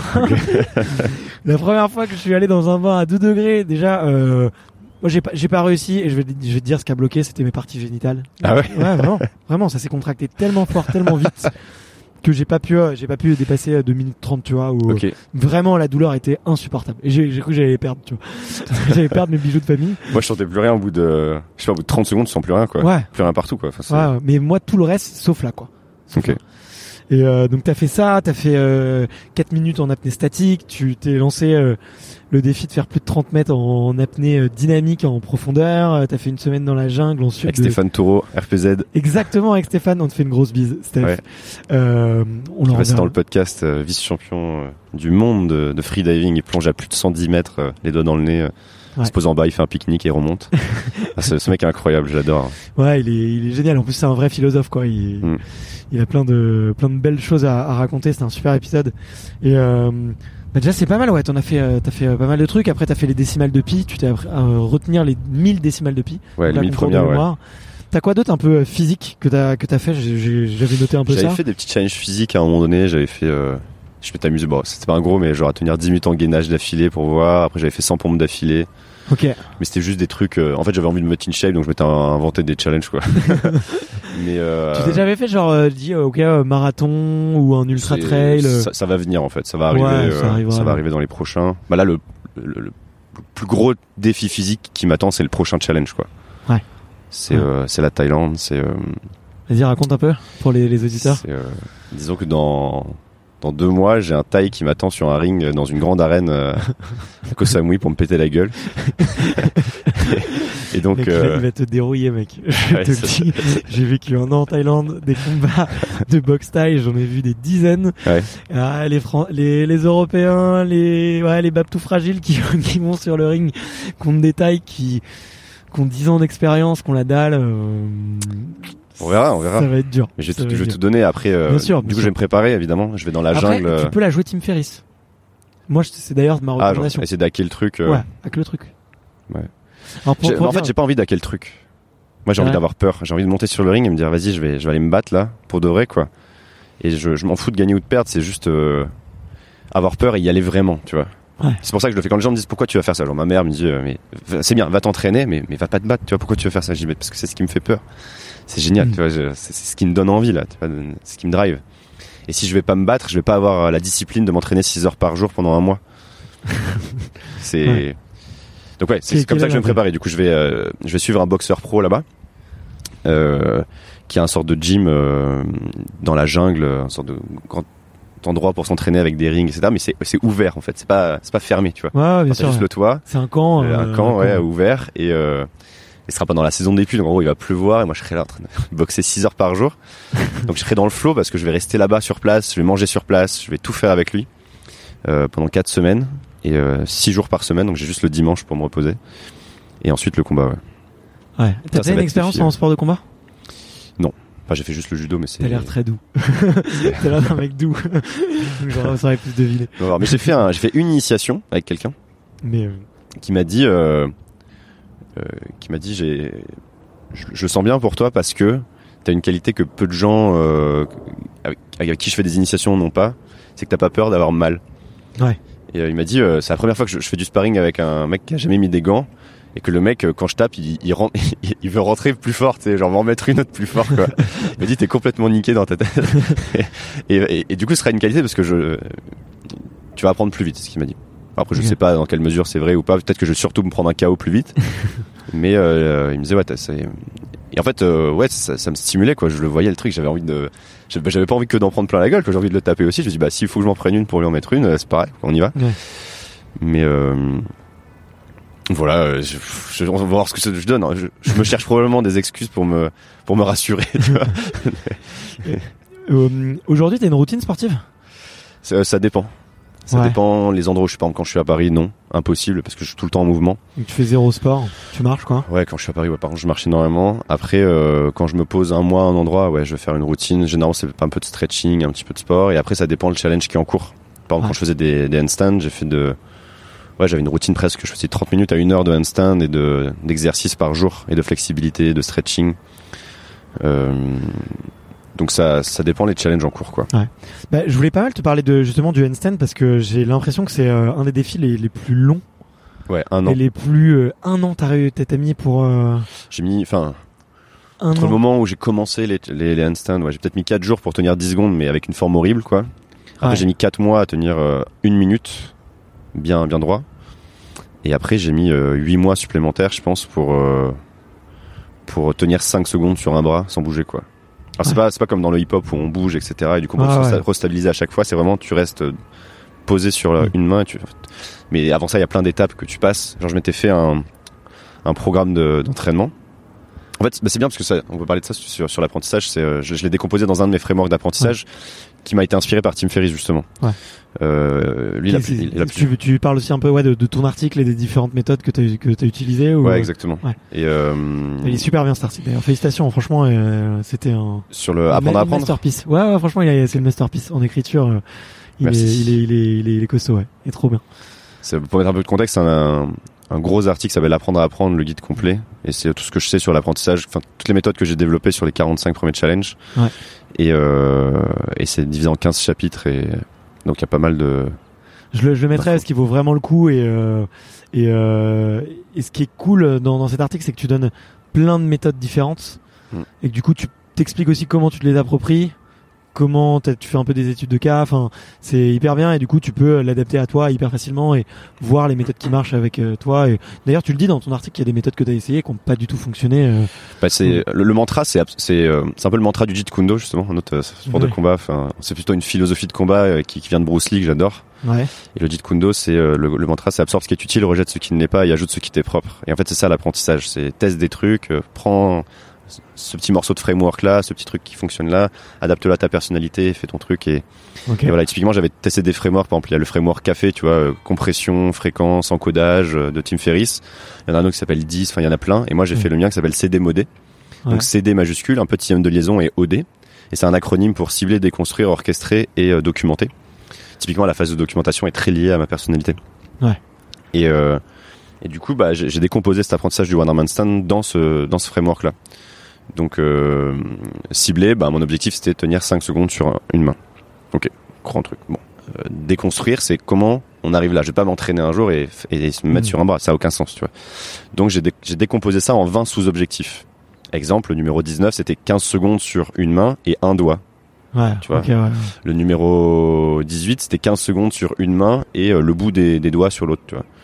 Ces sous-défis, c'est toi qui les as imaginés Non, j'ai pris un coach en ligne. euh, Il y a des coachs en ligne pour tout. C'est incroyable. Il y a coach en, en one arm handstand, ça existe. Il y a le Matthew Smith, un, mec incroyable. Ok, ok, ok. Et euh, ouais, et ouais, effectivement, en fait, tu vois, c'est c'est euh, le moment, je pense, où c'est important de, de, de se faire, d'avoir un regard extérieur, notamment dans l'apprentissage, Ouais. d'avoir un mentor pour euh, te dicter, en fait, quels sont les sous-objectifs. Tu vois, et c'est pour ça que beaucoup d'athlètes de haut niveau, et c'est- ça tombe super bien que t'en parles, prennent, tu vois, des, des entraîneurs.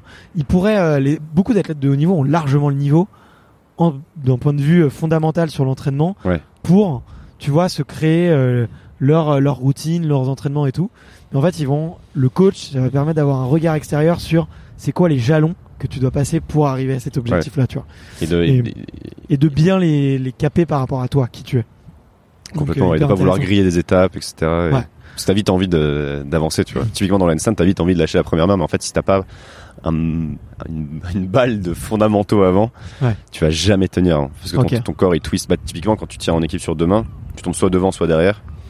Et donc, si t'es plus que sur une main, maintenant, tu vois, je le tiens à 40 secondes, euh, truc, 50 Ok. secondes, euh, facile. Bah, donc voilà, tu as Ouais. deux choix. Mais si tu enlèves une main, déjà tu Ouais. réduis de par deux la surface sur laquelle tu tiens en équilibre.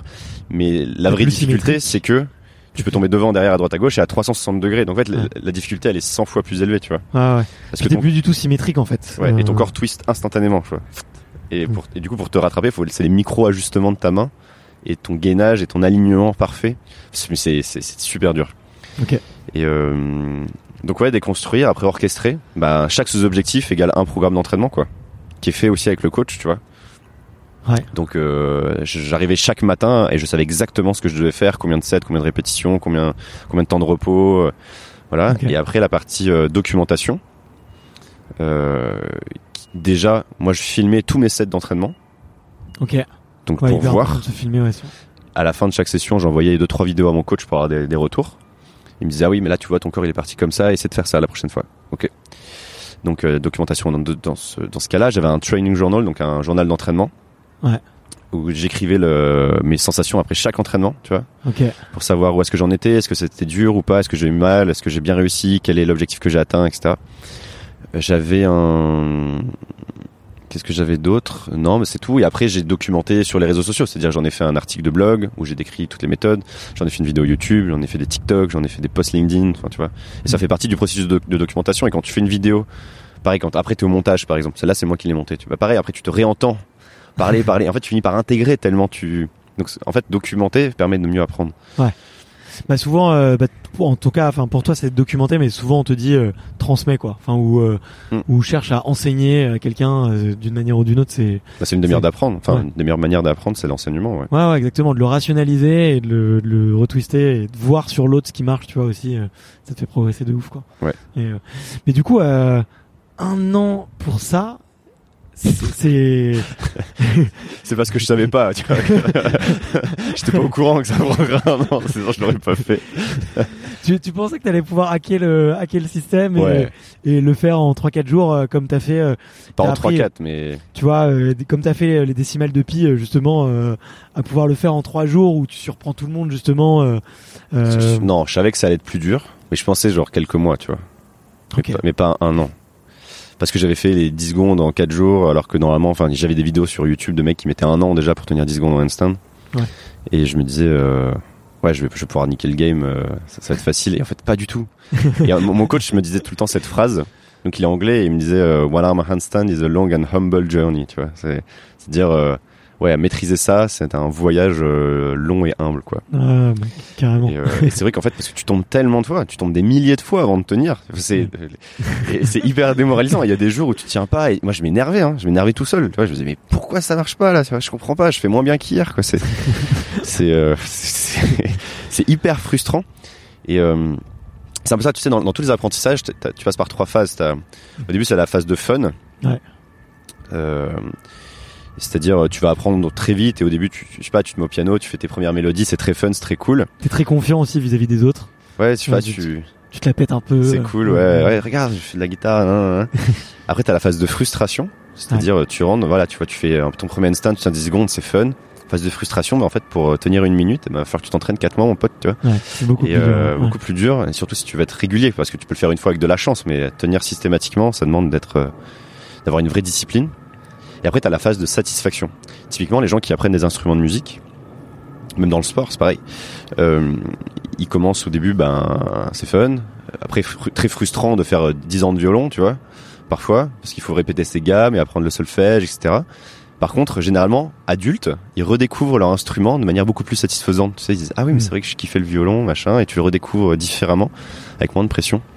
Et, euh, et voilà, j'imagine que dans le sport, enfin, peut-être, tu peux peut-être confirmer, je sais pas, mais tu passes un peu par ces trois phases aussi. Euh, Ouais, frustration, souvent. satisfaction, quoi. Souvent, ouais, exactement. euh, T'as, euh, t'as toujours, euh, bah, tu sais, quand tu te mets à courir, en fait, tu te rends compte que t'as un peu la boulimie. Enfin, ce que tu me dis, ouais, je, le- je le ramène un peu au running. C'est tu cours. Si t'es un peu sportif, tu te rends compte en fait que tu peux très vite courir beaucoup plus que 10 km et que c'est très très facile. Enfin, très facile. Désolé ceux, ceux qui Ceux qui ceux, galèrent. ceux qui n'y arrivent pas, mais c'est très facile en fait d'aller à 40 km, 50 km, Ok. voire euh, 60, 70. Et que euh, par contre, si aller euh, sur courir 24 heures d'affilée, là ça va commencer à être vraiment vraiment dur. Et surtout augmenter sa vitesse, tu vois. Augmenter sa vitesse, ça devient vraiment un, un travail de hyper frustrant parce que tu vas chercher les secondes après seconde après seconde, quoi, tu vois. Ouais. Parce Donc, qu'on peut euh, parler de Claude Caz, là, qui est en train de courir un semi-marathon par jour en ce moment. Lui aussi, ça, Ça a fêlé. Quand même, faut le faire, tu vois, tous les jours. Mais c'est ça qui m'impressionne chez lui, c'est sa discipline, quoi. Ouais. Et puis en un, plus, il un court avec un semi-marathon gilet. par jour, c'est euh, ce que font, euh, c'est ce que font euh, les, les marathoniens. Ok. Les marathoniens professionnels, ils courent à peu près, euh, ils courent à peu près ça par jour, tu vois. Ok. Ils vont faire, euh, ils vont même aller plus, ils vont même courir plus parce que euh, t'as certains qui vont faire ouais, ouais 100 140, 150, peut-être 160 bornes par semaine. Par Quoi. semaine, ouais. Ouais. Ouais, c'est incroyable. Moi, je trouve ça hyper inspirant euh, d'avoir cette discipline. En plus, lui, il va s'entraîner parfois avec des gilets lestés, euh, un masque qui simule 3500 mètres d'altitude, tu vois, et il On part écoute, courir ouais. comme ça. Il va tirer un pneu en même temps. C'est- Après, il s'entraîne pour aller en Antarctique et tout. Donc, en fait, il, il joue sa vie dans ces entraînements-là. Bien sûr, bien C'est sûr. ce que les gens se rendent pas compte, quoi. C'est, c'est un explorateur qui, quand il sera dans la banquise, euh, c'est là où il se rendra compte de à quel point peut-être que ce, cet entraînement supplémentaire a, va lui sauver la vie, quoi. Ouais, bien sûr. Donc, Ouais. euh, ouais. Faut, c'est costaud. Et d'ailleurs, je me suis demandé si Mike Horn se- s'entraînait autant, tu vois. Toi qui le connais un peu mieux que moi. je pense qu'il s'est beaucoup entraîné, ouais. Quand il est Mm. typiquement en Suisse, il Ouais. part dans la montagne, il va traîner des, des pneus, euh, pareil, hein. Donc c'est, en Ouais. fait, tu simules un peu la, la, la- ce qu'on appelle la poulka, tu sais, c'est la, luge que tu traînes, euh, que tu tires, quoi. Sur des mois et des mois, ouais. Avec tes skis, etc. Et donc, euh, faut que tu aies l'habitude de tracter des choses, quoi. Donc, ouais, beaucoup, beaucoup d'entraînement. On le voit pas, mais c'est, c'est les gens qui vont en Antarctique, en Arctique. Et en plus, c'est un environnement qui est, qui est très, très extrême, quoi. Ouais. C'est, je, je pense que la plupart des, ex- enfin, des explorateurs te diront que le froid est beaucoup plus difficile que le chaud, quoi. Ouais, bien sûr. Parce que c'est, ouais. Bah, la nuit est beaucoup plus dangereuse que le jour. euh, Mm. Et d'ailleurs, on le voit un peu dans tes, euh, dans tes aventures. Le, le, souvent, la nuit, tu douilles, quoi. Dans, Ouais. la, dans la jungle, euh, je crois Ouais, qu'on dans le, la jungle, le, dans la- Immersion dans l'eau gelée aussi. J'ai- eu une nuit horrible. J'avais pas du tout le bon matériel. J'étais, j'étais congelé. C'était, euh, c'était horrible, quoi. il y a un petit chat qui s'est mis dans le champ. Mais prends ton, prends ton queue, ça. Vous... Ouais. C'est vrai? C'est vrai, ça, ah, la caméra est en train de chauffer? Bon bah écoute, au moins on aura l'audio et euh, Ouais. déjà on aura l'audio et on aura peut-être euh, les 30 premières minutes de teaser et on mettra un petit message si vous voulez écouter la fin. Ouais, voilà, ça, allez, sur allez sur, ça se passe sur Spotify. et en plus, c'est là que je gagne un peu plus d'argent, les auditeurs. Je voulais, Voilà. je voulais, je voulais Ah, vous. allons sur Spotify. Allons sur Spotify. Bon, merde. Euh, mais ouais, ouais, du coup, ouais, le, le froid est beaucoup plus Challengeant, je trouve, ouais. et challengeant que le chaud. Mm. Et euh, pareil pour le la nuit, quoi. Enfin, c'est Ouais, la nuit, c'est là où, bah, sur- par exemple, la jungle, la, la nuit, euh, la jungle se réveille, quoi. Ouais. Donc d'un coup, et en fait, si tu sais ce qu'il y a autour de toi, je pense que tu dors pas. C'est pour ça, faut juste pas y penser. Et par moi, quand je suis allé sur une semaine dans la jungle, j'étais dans, ah, donc avec un mec euh, originaire de la tribu Bribri. Et euh, il m'a filé son hamac. Donc j'ai que t'as un petit hamac euh, trop petit pour moi parce qu'il mesure 1m60, euh, tu vois. il a les cheveux jusqu'aux fesses et tout, c'est c'est génial quoi. Et euh, C'est avec lui que tu te fais piquer, non? Ouais, c'est lui aussi qui m'a la- qui allait m'attraper une fourmi-balle. D'ailleurs, on avait plein dans la jungle. C'est- Après, je Ouais, c'est ça, t'en montres plein ouais. dans tes vidéos. ouais. Et, euh, Tu lui faisais assez confiance pour te sauver la vie si jamais euh, il se passait un truc euh, avec la fourmi ou. je sais pas, ouais, je lui faisais confiance, quoi. Ouais. En fait, je l'ai rencontré, je, je- je visitais une réserve rubri. Et on a passé la journée à rigoler, quoi, avec ce mec. Puis il parlait français en plus. Il ouais. parlait un petit peu français, ouais. euh, Et il a appris pareil en, en autodidacte, euh, en étant en contact avec les touristes. Et euh, c'est un peu le guide, tu sais, de, de sa, de sa ouais. tribu. Et, euh, et ouais, je lui dit, euh, écoute, euh, j'ai une idée là depuis un petit moment. Tu saurais pas où je pourrais trouver des fourmis-balles de fusil Il m'a dit, bah si, viens à la réserve et tout. On, en a, on a un arbre, plein de fourmis-balles, euh, viens là. Ça va être On fait marrant. un élevage. Exactement, ouais. Et, euh, et il avait raison, il m'a trouvé l'arbre direct, il y avait toute une colonie. Alors c'est une colonie avec genre une centaine d'individus, c'est pas, c'est très peu pour les fourmis. Alors, Ouais. Du coup j'ai développé une passion pour les fourmis. J'adore ça, j'en ai fait plein de vidéos, j'ai même fait une newsletter, un article de blog euh, qui s'appelle euh, À quoi ressemble la plus grande guerre du monde? Et en fait je dis, euh, j'essaie de d'enlever cette vision qu'on a toujours qui est très anthropocentrée, tu sais. euh, Ouais, ouais. c'est les hommes qui ont plié le game. En fait, les, les, par exemple, les fourmis étaient là bien avant nous. Elles ont, elles ont survécu. seront là après nous. elles seront là après nous. Elles ont survécu à l'extinction massive euh, qui a éliminé les dinosaures, par exemple. Donc euh, les fourmis, non, non, et elles ont des sociétés complexes. Elles font de l'agriculture, elles font de l'élevage, elles font même de l'esclavage. Ouais. Allez, c'est incroyable. C'est hyper euh, c'est fascinant les fourmis. Enfin bref. Donc on digresse. Mais du coup, euh, Attends, tu sais s'il y a beaucoup, beaucoup, beaucoup, beaucoup, beaucoup plus de fourmis que d'hommes sur un terre beaucoup, beaucoup plus, ouais. Genre, tu sais l'ordre de grandeur ou Je l'ai, dit dans une fois 100, vidéo. fois 1000, fois Je, je- je crois que c'est entre 1000 milliards et 10 000 milliards. de plus? Non, pas d'individus, quoi. Ok. Donc à vérifier euh, ce que je dis. Je sais que je l'ai, je l'ai écrit dans une, euh, je l'ai écrit dans une vidéo ça. Et euh, mais non, ouais, elles sont beaucoup Les beaucoup plus nombreuses. Podcast, Et je pense que c'est même la masse cumulée des fourmis est plus plus grande que la masse des, des hommes, quoi. Beaucoup plus. Ok, ok. Donc c'est ouais, elles pèsent plus plus lourd que nous dans le game de la Terre, tu vois. Et euh, Passion fourmi. ouais, ça les vers aussi. Enfin, On va apprendre qu'elle pollue beaucoup plus que nous, peut-être. c'est donc les fourmis qui étaient responsables depuis le début. c'est ouais. Mais- Donc, euh, on se montre ces fourmis-là. Enfin, je sais pas, il, il, était, il avait un côté rassurant aussi pendant, pendant le, pendant que je me faisais piquer. Donc euh, après, je lui dit ouais, est-ce que t'étais ok pour qu'on aille survivre une semaine dans la jungle avec ensemble? Il me dit c'est la première fois qu'on me demande ça, mais allons-y. Il avait entraîné une fois des, des commandos anglais, je crois, qui faisaient, de, qui des stages de survie dans tous les différents environnements. Et lui, c'était dans la, dans la jungle humide tropicale. ok. Et donc euh, il les avait emmenés, il m'a fait un peu la même chose et donc il m'a appris à plein de trucs. Mais du coup dans ce ma classe qui était difficile, donc on parlait de la nuit à la base, Ouais, ouais, de la nuit. ouais. c'est que j'avais pas de moustiquaire dessus. Donc évidemment, du coup je me suis fait défoncer par les, mous- par les moustiques. Ouais, mais c'était pas ça le plus dérangeant, c'était pas tant les moustiques, c'était que ça me, j'avais pas de safe place, tu vois. J'avais pas d'endroit, de zone de sécurité, quoi. Ouais. J'étais, euh, j'étais à poil, quoi. Enfin, j'étais euh, ouvert, quoi, sur la jungle. Et donc euh, la nuit, bah, t'as des serpents qui passent. La première nuit, je, genre toutes les cinq minutes, j'allumais ma, ma lampe torche juste pour voir, tu vois. Et première fois que je l'allume, bam, je vois une énorme araignée en train de tisser une- un truc à côté. Et là, je l'éteins, je dis, je crois qu'il faut juste pas que je l'allume, et que j'arrête complet. Un matin, je me réveille, je vois des fourmis qui passaient sur le, des fourmis balles en plus, qui passaient sur le, le fil au-dessus du hamac. Je dis, purée, si là, elle tombe sur ma gueule, c'est qu'elle me pique sur le nez, ça va vraiment pas être drôle. Donc je me suis faxé en dehors, j'ai pris la machette, je l'ai mis sur la machette et je l'ai, je l'ai envoyé de l'autre côté de la rivière. Ok. Comme ça, je, elle pouvait pas revenir. euh. Ah, je, je, je paniquais à plusieurs occasions, hein, un petit peu. Mais, mais C'est- quoi les moments où t'as eu le plus peur?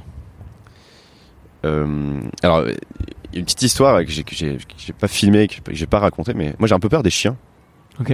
Et euh, les peurs se transmettent euh, de plusieurs manières, sou- souvent par les parents, par la société, les amis, les profs aussi. Et donc typiquement, moi, ma, les peurs peuvent aussi arriver de traumatisme. Donc ma mère a peur des chiens parce que elle, elle s'est fait attaquer par un chien. Donc c'est un traumatisme pour elle. Et euh, moi, elle m'a transmis cette peur parce que quand j'étais dans le petit village euh, dont on parlait au début, quand j'allais à l'école et qu'on revenait le soir, elle, euh, elle me prenait par la main, etc. Et on passait parfois devant un portail avec des chiens, le chien aboyait, ma mère hurlait à chaque fois. Donc moi j'ai associé ça à que- quelque chose de très mauvais, si tu veux. Je me Mm. disais, ok, quand quel- quel- quelque chose aboie, euh, moi petit, ça me faisait peur, tu vois. Et donc j'ai développé cette peur des chiens, que je rationalise maintenant beaucoup mieux bah, à travers tous mes challenges et tout ce que je fais. Ça fait que je suis quand même beaucoup plus à l'aise maintenant. Je vois un chien, je panique plus, tu vois. Mais quand même, j'ai toujours cette peur un peu latente. Euh, et quand on s'est donné rendez-vous pour euh, aller dans la jungle avec euh, avec Cachot, donc c'est le, le nom du de, de, de la personne avec qui j'étais dans la jungle. Il m'a dit viens à tel endroit, c'est là où il y a mon coloc qui habite. Etc. En gros, c'est une cabane, tu vois, voilà, dans la jungle. Quoi. J'arrive dans cette cabane et, euh, et Cachot était pas encore là. Et là, je vois un chien qui se rapproche, et un deux chiens qui se rapprochent, tu vois, et qui commencent à me grogner et tout ça. Genre le contexte, quoi. Je suis tout seul dans la jungle, tu vois déjà, dans un endroit. je vois deux chiens qui débarquent. Je suis pas un mec serein sur les chiens, tu vois. Et là, je fais waouh et tout. Et là, je vois un troisième, un quatrième. Et je fais oh putain. la panique. Cachot finit par arriver en vélo, tu vois. Moi, je m'él- je m'éloigne un petit peu. Cachot arrive en vélo, là, là, il pose son vélo. dis en plus ils peuvent avoir la rage. euh, Je sais pas, ouais, mais ils ils, peuvent avoir une ils avaient l'air énervés, tu vois, contre moi. Ils avaient, j'avais, c'était pas, je devais pas être là, quoi. et, euh, et il me dit, vas-y, viens, suis-moi. Je commence à le suivre, et là, je vois tous les chiens qui se ramènent. Et en fait, il y en avait pas quatre, il y en avait 16 des chiens. Des mecs, plein de chiens qui sortent de la cabane, etc. Je me retrouve au milieu de 16 chiens qui me, qui me grognent, quoi. Ouais. Et lui, il me donne un pistolet à eau, il me dit, si t'embêtes, tu leur tires dessus. Je dis, mais tu te rends pas compte, là? Et il me dit, vas-y, viens, rentre dans la cabane. Et donc, il y avait un petit escalier en bois avec une rambarde. Et en fait, le- il y avait, les chiens étaient tous sur l'escalier pour me bloquer le passage, tu vois. Ok. Et donc, il fallait, il a fallu que je me traverse ça. Donc, imagine un mec qui a peur des chiens, tu vois. qui traverse une, une, un groupe de 16 chiens qui te grognent. Voilà. Après, je me suis installé à table, j'ai mis les mains sur la table et j'ai pas bougé pendant 10 minutes pendant que Cachot prenait ses affaires, tu vois. Et je veux dire, quand on est parti, j'ai fait, Waouh. Et là, j'ai eu peur. C'est là où j'ai eu le plus peur, je pense, euh, beaucoup plus que quand après, dans la jungle, on croise une vipère à élage, tu vois, qui peut te, qui, qui peut te tuer, mais en fait, euh, tu, tu, tu l'embêtes pas, enfin, tu vois, tu la regardes, etc. C'est, euh, Cajun disait tout le temps, si t'embêtes pas la jungle, il y a aucune raison qu'elle t'emmerde, tu vois. Donc, euh, lui, il prenait des fourmis balles de fusil, il les faisait passer sur sa, sur son bras, il les reposait de l'autre côté. euh, Il disait, tu vois, pas de souci, euh, pas de problème. Ok. Et, donc c'est, c'est là où j'ai eu le plus peur, ouais. C'est cet épisode juste avant. C'est ouf à quel point la peur. T'as, t'as une phrase que tu dis souvent, c'est la, la- la peur est un peu ma maison, tu vois. Ouais. Et, et c'est fou à quel point la peur, tu vois, est, c'est parfois un peu irrationnel, tu vois, et que ça peut, et que c'est difficile des fois de comprendre ces peurs. Enfin, tu vois, les, la, la peur, euh, il y a des peurs, tu vois, euh, que je dis, hein, que j'appelle, que je, que j'aime bien appeler des peurs universelles. Ok. Tu vois, tu te retrouves face à un mec qui te tend, euh, qui, qui te tend un gun, qui te le met sur la tempe T'as peur, ouais. t'as peur pour ta vie, tu vois, et c'est Mm. universel, tu vois, on l'aura tous. Euh, fait, c'est la peur de la mort, tout simplement. ouais, exactement. C'est Ouais. ça la peur qui est universelle. ouais, ouais, ouais, exactement. Et, et euh, mais euh, il y a des, enfin, toutes les autres peurs après, enfin, il y a chaque peur est personnelle, quoi. C'est, on a tous une relation hyper différente à la peur, et euh, et c'est hyper dur de se rendre compte à quel point la peur, en fait, c'est juste des signaux. Enfin, c'est une émotion que t'en- que t'envoie ton cerveau pour te dire euh, t'es peut-être un peu en danger et, et il faut Ouais. que tu faut que tu t'actives. Ça crée de l'adrénaline, ça crée de, ça crée de, le, de le- de d'autres hormones quoi qui te qui te génèrent du stress et qui te font qui te font prendre des décisions plus rapidement aussi en théorie, tu vois. Et, Ouais, euh, ouais. Mais c'est comme le stress. Le... En fait, la peur est, est- est perçue très négativement. Ouais. Le stress aussi d'ailleurs. Euh, or, il y, a- naturel, ouais. il y a un TED Talk génial de Kenny McGonagall qui dit euh, Je passais 20 ans à, à dire de la merde à mes clients en leur disant comment combattre le stress avant de comprendre qu'en fait il fallait l'accepter et le, et le voir comme un allié. C'est-à-dire, euh, t'as une situation qui est stressante. Euh, toi, tu es 1 versus 1, tu vois. Tu, tu es face à cette situation. Tu es dans une forme de combat avec cette situation. Tu rajoutes le stress. Le stress arri- arrive. Soit tu combats le stress en même temps, donc tu es en 1 versus 2. Soit tu dis, bah, le stress est mon allié et je suis en fait en 2 versus 1, tu vois. Et Ouais. le stress, qu'est-ce qu'il fait? Ben, ok, euh, ton cœur va battre plus vite, c'est pour envoyer plus de sang, pour que tu puisses être plus réactif, etc. Ta vision va se focus. Mais en fait, c'est ton corps qui te prépare à affronter cette situation, tu vois. Donc, faut le voir plutôt comme un allié et l'accepter. C'est pareil avec la peur. Alors, t'as as deux types de peurs. T'as les peurs qui sont viscérales, en effet. Euh, t'as un requin qui t'arrive dessus, t'as un mec qui te sort un gun, t'as peur pour ta vie, en fait. C'est la peur de la mort, mais c'est la, la, méta-peur, un peu, tu vois. Toutes les autres peurs découlent de cette peur-là. Ou de la peur du jugement des autres, mais en fait, la peur du jugement des autres découle de la peur de la mort. Et après, t'as les Ouais. peurs qui sont plus mentales. Ouais. Typiquement, par exemple, la peur du jugement des autres. Il y a énormément de gens qui osent pas se lancer parce qu'ils ont peur de ça. Ils ont peur du quand dira-t-on, plein de trucs. Et souvent, les autres excuses, enfin, les autres peurs, pardon, sont des excuses qui sont liées à ça. Par exemple, j'ai peur de manquer d'argent, c'est- c'est souvent pas le cas. Hmm. C'est souvent, j'ai peur de paraître pauvre, en fait, tu vois. Ouais. Parce qu'on a tous vécu, euh, on a tous, on a tous euh, été étudiants avec 500 balles par mois à manger des pâtes, tu vois. Ouais. Alors évidemment, il y a des gens qui ont plus de contraintes.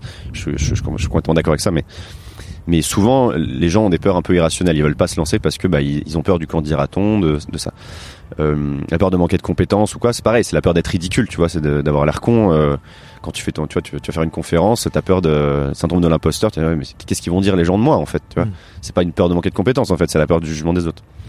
Peur de te planter, pareil. C'est qu'est-ce que vont dire les gens en fait si je me plante, tu vois Ouais. Euh, sauf que la peur du jugement des autres, c'est la peur de la mort, parce que on, c'est un peu ce que raconte Sapi- Yuval Noah Harari dans Sapiens, qu'on vient des tribus et Ouais, que le regard de la tribu. Enfin, si on s'éloignait de la tribu à l'époque, on mourrait exactement, parce que seul l'être humain ne valait pas grand chose. Et nous, notre force, c'est d'avoir euh, effectivement, c'est la force du groupe. Ouais. Et du coup, on a peur d'être mal vu par la tribu parce que sinon, c'est un peu symbolique de la mort. c'est ça.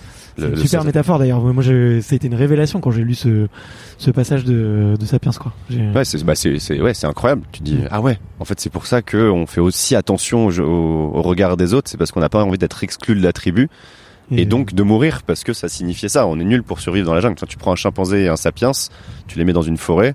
Moi, je parie sur le chimpanzé en termes de survie, sauf si c'est Mike Horn, tu vois, mais le, pas le chimpanzé, le, le sapiens. Mais, euh, mais sinon, ouais, je parie sur le chimpanzé en termes de survie et, euh, et c'est ça. Donc, on, on fait ultra attention à ça. Sauf que, bah, maintenant, le paradigme, il a changé. C'est-à-dire qu'on peut descendre en bas, il y a un supermarché, on peut acheter à manger, on va pas mourir.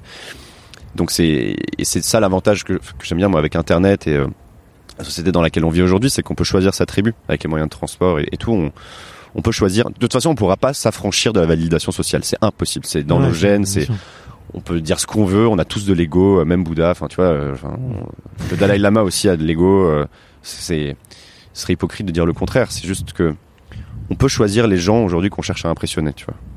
C'est c'est ça la différence. Quoi. Alors qu'avant, on choisissait pas. Tu naissais dans ta tribu, tu restais dans ta tribu. T'avais pas le choix. Ouais, bien sûr.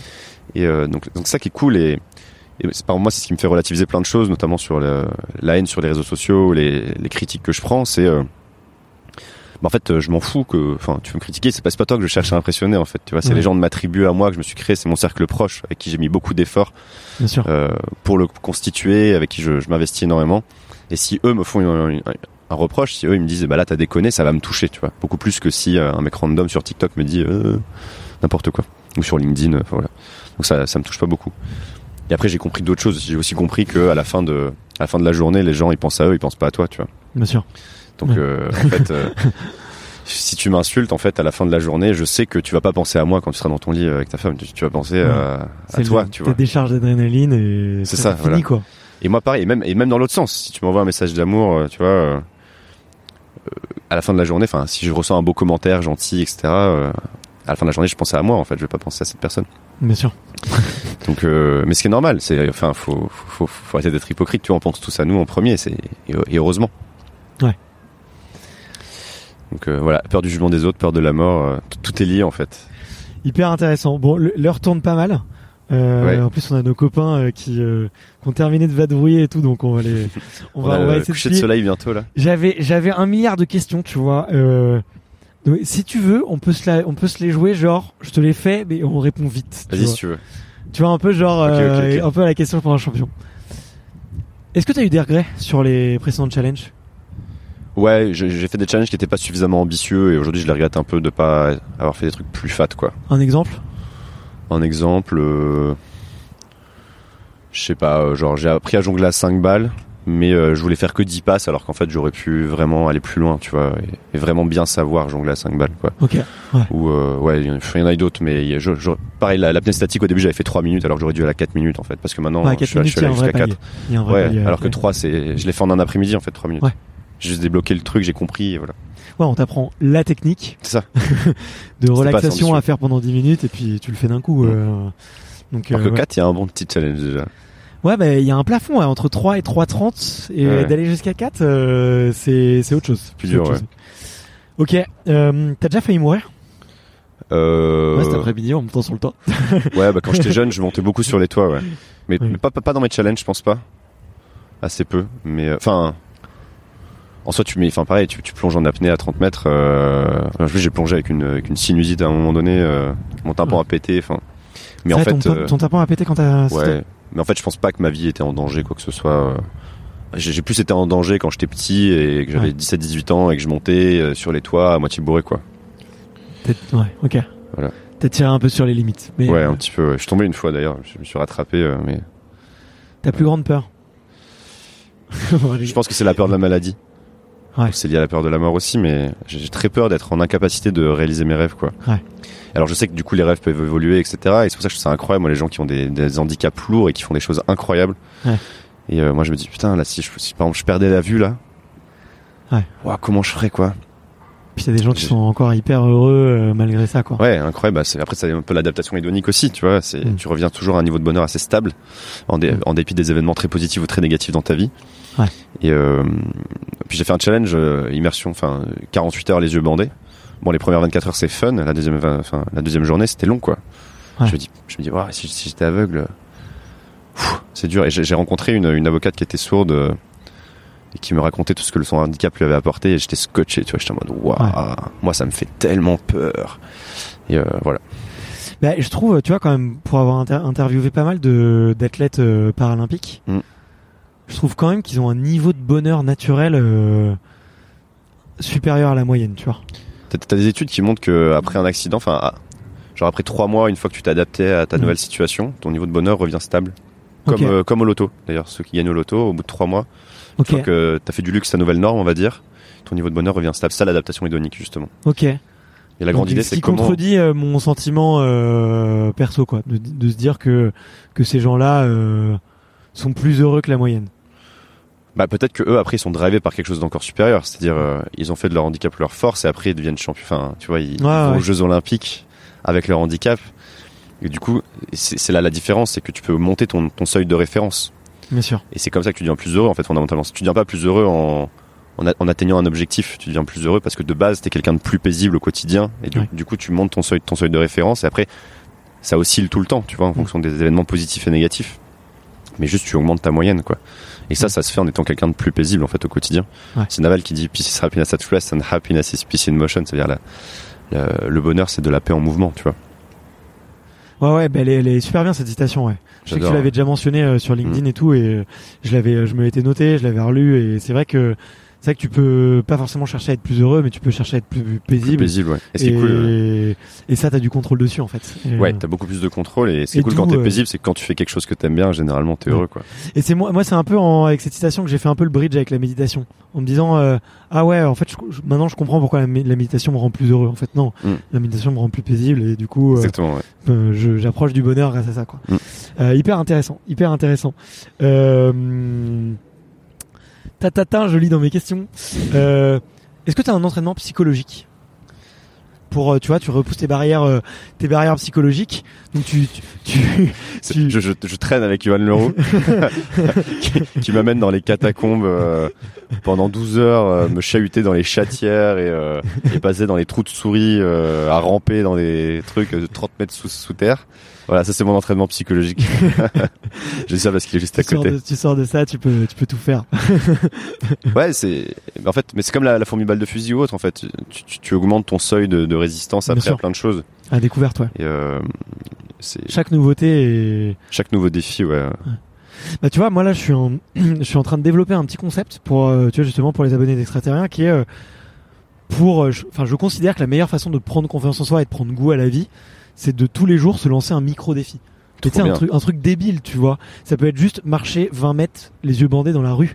Trop bien. Je Courir pense les que en- ouais ou courir les yeux bandés ou faire un tour de stade en marchant en arrière, tu vois. Est-ce que t'as déjà essayé de faire ça? Non, c'est trop bien, j'adore. tu sais, c'est flippant. Ou tu sais, marcher dans la rue 100 mètres en arrière, il y a plein de gens qui, qui flippent. La pre- En fait, la première fois, t'es obligé de flipper. Je vois. l'ai fait avec un mec, ça c'était Mm. incroyable. Une mini anecdote là-dessus, c'est Ouais. je faisais un sorte de camp de préparation spirituelle, mentale et physique euh, dans une sorte de monastère avec un mec complètement fou qui passe sa vie à- en slip et euh, mais qui est incroyable, qui s'appelle Baba. Et à un moment donné, il nous a fait faire un exercice. On est sorti sur un chemin, Ouais. donc euh, qui était, qui était pas très large, tu vois. Il y avait une roubine à droite et à gauche. Il m'a dit ok, ferme tes yeux maintenant et tu suis ma voix. Ok. Et donc, il m'a dit, vas-y, trottine. Donc, je commence à trottiner. Et là, il continue, il dit, plus vite, plus vite, tu vois, plus vite, plus vite. Écoute-moi, vas-y, continue, fais-moi confiance, vas-y, plus vite, plus vite, plus vite. Et à la fin, j'ai fini en sprint, gros. Ok. Les yeux bandés, en sprint, à lui faire, c'est que de la confiance, là, tu vois. Ouais, c'est que de la confiance. Il dit, non, mais pas tes mains, vas-y, cours, cours, cours, tu vois. Et c'était de- du lâcher prise, mais, oh, c'était, je, je suis sorti de là, j'étais en mode waouh, c'est un truc de fou. Faites, faites ça avec vos potes. C'est un pote qui peut courir devant et qui dit vas-y suis- suis-moi, enfin fais-moi confiance, c'est bon là t'es tout droit, vas-y fais-moi confiance, vas-y cours, cours, cours, cours. C'est un exercice incroyable. sur un terrain de foot. euh, ouais, ouais, mais exactement. Mais du coup, euh, tu vois, là, je suis en train décrire une liste de 2000 ou 3000 micro-défis.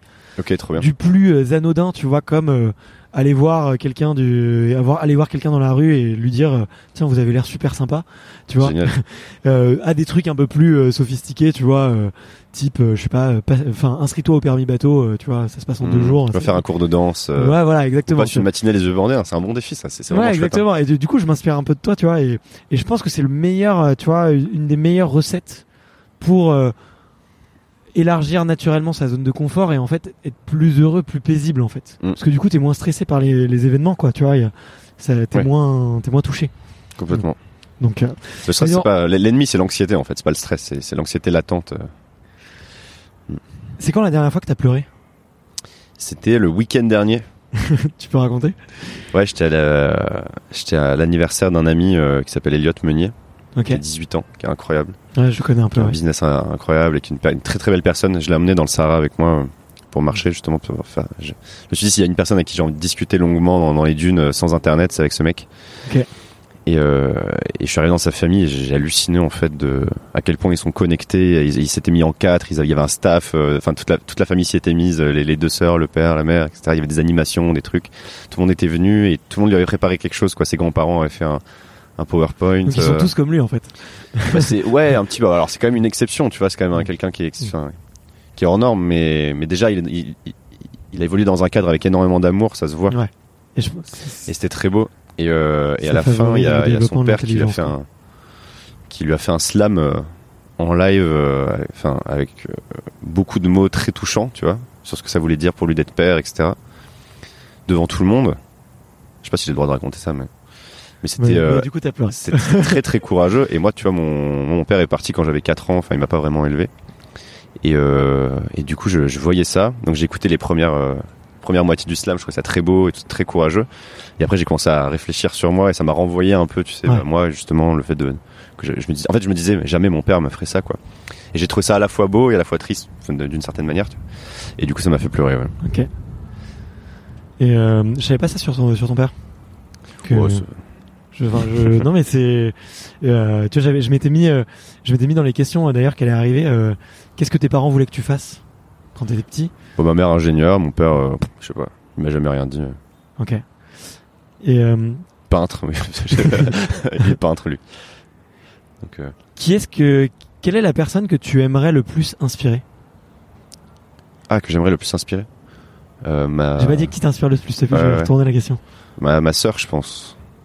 Ma petite sœur euh, qui s'est lancée il y a pas longtemps. Elle, a, elle fait Sciences Po, donc elle, a, elle avait énormément de. Elle évoluait dans beaucoup de modèles préconçus. On lui, on lui disait quoi penser, etc. Et j'ai voulu lui donner le choix de penser par elle-même et de qu'elle puisse choisir sa vie. Tu vas pas juste se dire, ok, je vais, je fais le, schéma tracé, puis je prends un job là-dedans ou je fais de la politique ou quoi. Et du coup, elle, est- partie en voyage avec moi trois mois. On a fait de, euh, j'ai pris entre guillemets en stage, mais en fait, on, on faisait des trucs ensemble, on faisait des challenges, on voyageait, on... et je lui ai appris la création de contenu. Je, lui ai- je- Elle s'est lancée sur LinkedIn. Je lui ai dit, vas-y, euh, parle de tes idées. Elle est, elle, elle est malgache. Enfin, son, son père est malgache, donc c'est ma demi-sœur. Parle de Madagascar sur LinkedIn. Elle m'a dit, ça va être trop bien. On s'en fout. C'est, c'est, trop cool. Vas-y, vas-y, fais-le, tu vois. Et elle l'a fait. Et, euh, et elle, a un premier pied à l'étrier, tu vois. Et là, elle commence à se dire, bah, en parlant de mes études, je pourrais monter un business, hein, tu vois, et commencer à gagner de l'argent et faire des choses. Trop et, et- j'ai envie de le, quel est ce choix-là, de, le choix de mener une vie vraiment intentionnelle, tu vois. Ouais. Et, euh, et ça m'a beaucoup rapproché d'elle d'ailleurs, alors qu'on on pouvait pas se blairer quand on était petit. Comme beaucoup de Euh, frères et sœurs. Mais vraiment pas, genre vraiment vraiment pas. et maintenant, on... Il y a de l'inavouable derrière ça. Ouais, As-tu failli tuer quelqu'un? Non, on, a, on a tous failli euh, tuer euh, nos, nos- nos frères et sœurs. Je pense que Ouais. pour le coup, euh, euh, même dans les familles les plus amoureuses, il y a eu des, euh, il y a Mm. des catastrophes. Quoi. Bon, euh, ok, bon, bah, ouais. c'est elle que j'aimerais, tu vois. Si, c'est cool. si- Félicitations. et, et- et déjà, elle, elle, elle commence, tu vois. Elle, elle voit qu'elle peut se libérer de plein de manières et qu'elle peut faire des choses et, et je la vois évoluer et c'est, c'est génial. Et, et moi, le fait de, bah, je sais que ça, ça l'inspire un petit peu, le fait que je, je voyage, que je me lance, que je crée du contenu, qu'elle voit que je gagne de l'argent comme ça et, et qu'elle sorte un peu de ces modèles-là. et qu'elle commence à tester des trucs, je trouve ça, ça me rend super fier. Ouais. Ok. Donc euh, voilà, Trop bien. ma petite sœur. Trop trop bien, félicitations. Euh, en plus, tu vois, c'est un peu un de tes principaux messages. euh, Lancez-vous, euh, Ouais. limite le plus vite possible et. Et peur et vas-y, quoi. Ouais, voilà, donc euh, trop cool. Ça s'appelle cool. Olympe. Donc voilà, on a un petit délire sur les prénoms mythologiques. dans la famille. Si tu, si tu pouvais acheter un bouquin et le donner à la terre entière pour que chaque individu aille mieux, qu'est-ce que tu Aille lui offrirais? Et après, j'ai une question très similaire. Ouais. Pour que la planète aille mieux. Et je pense que ce seraient deux bouquins différents.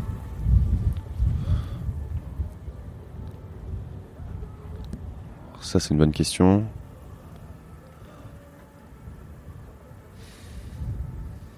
Je dirais peut-être euh, How to Live de Derek Sivers.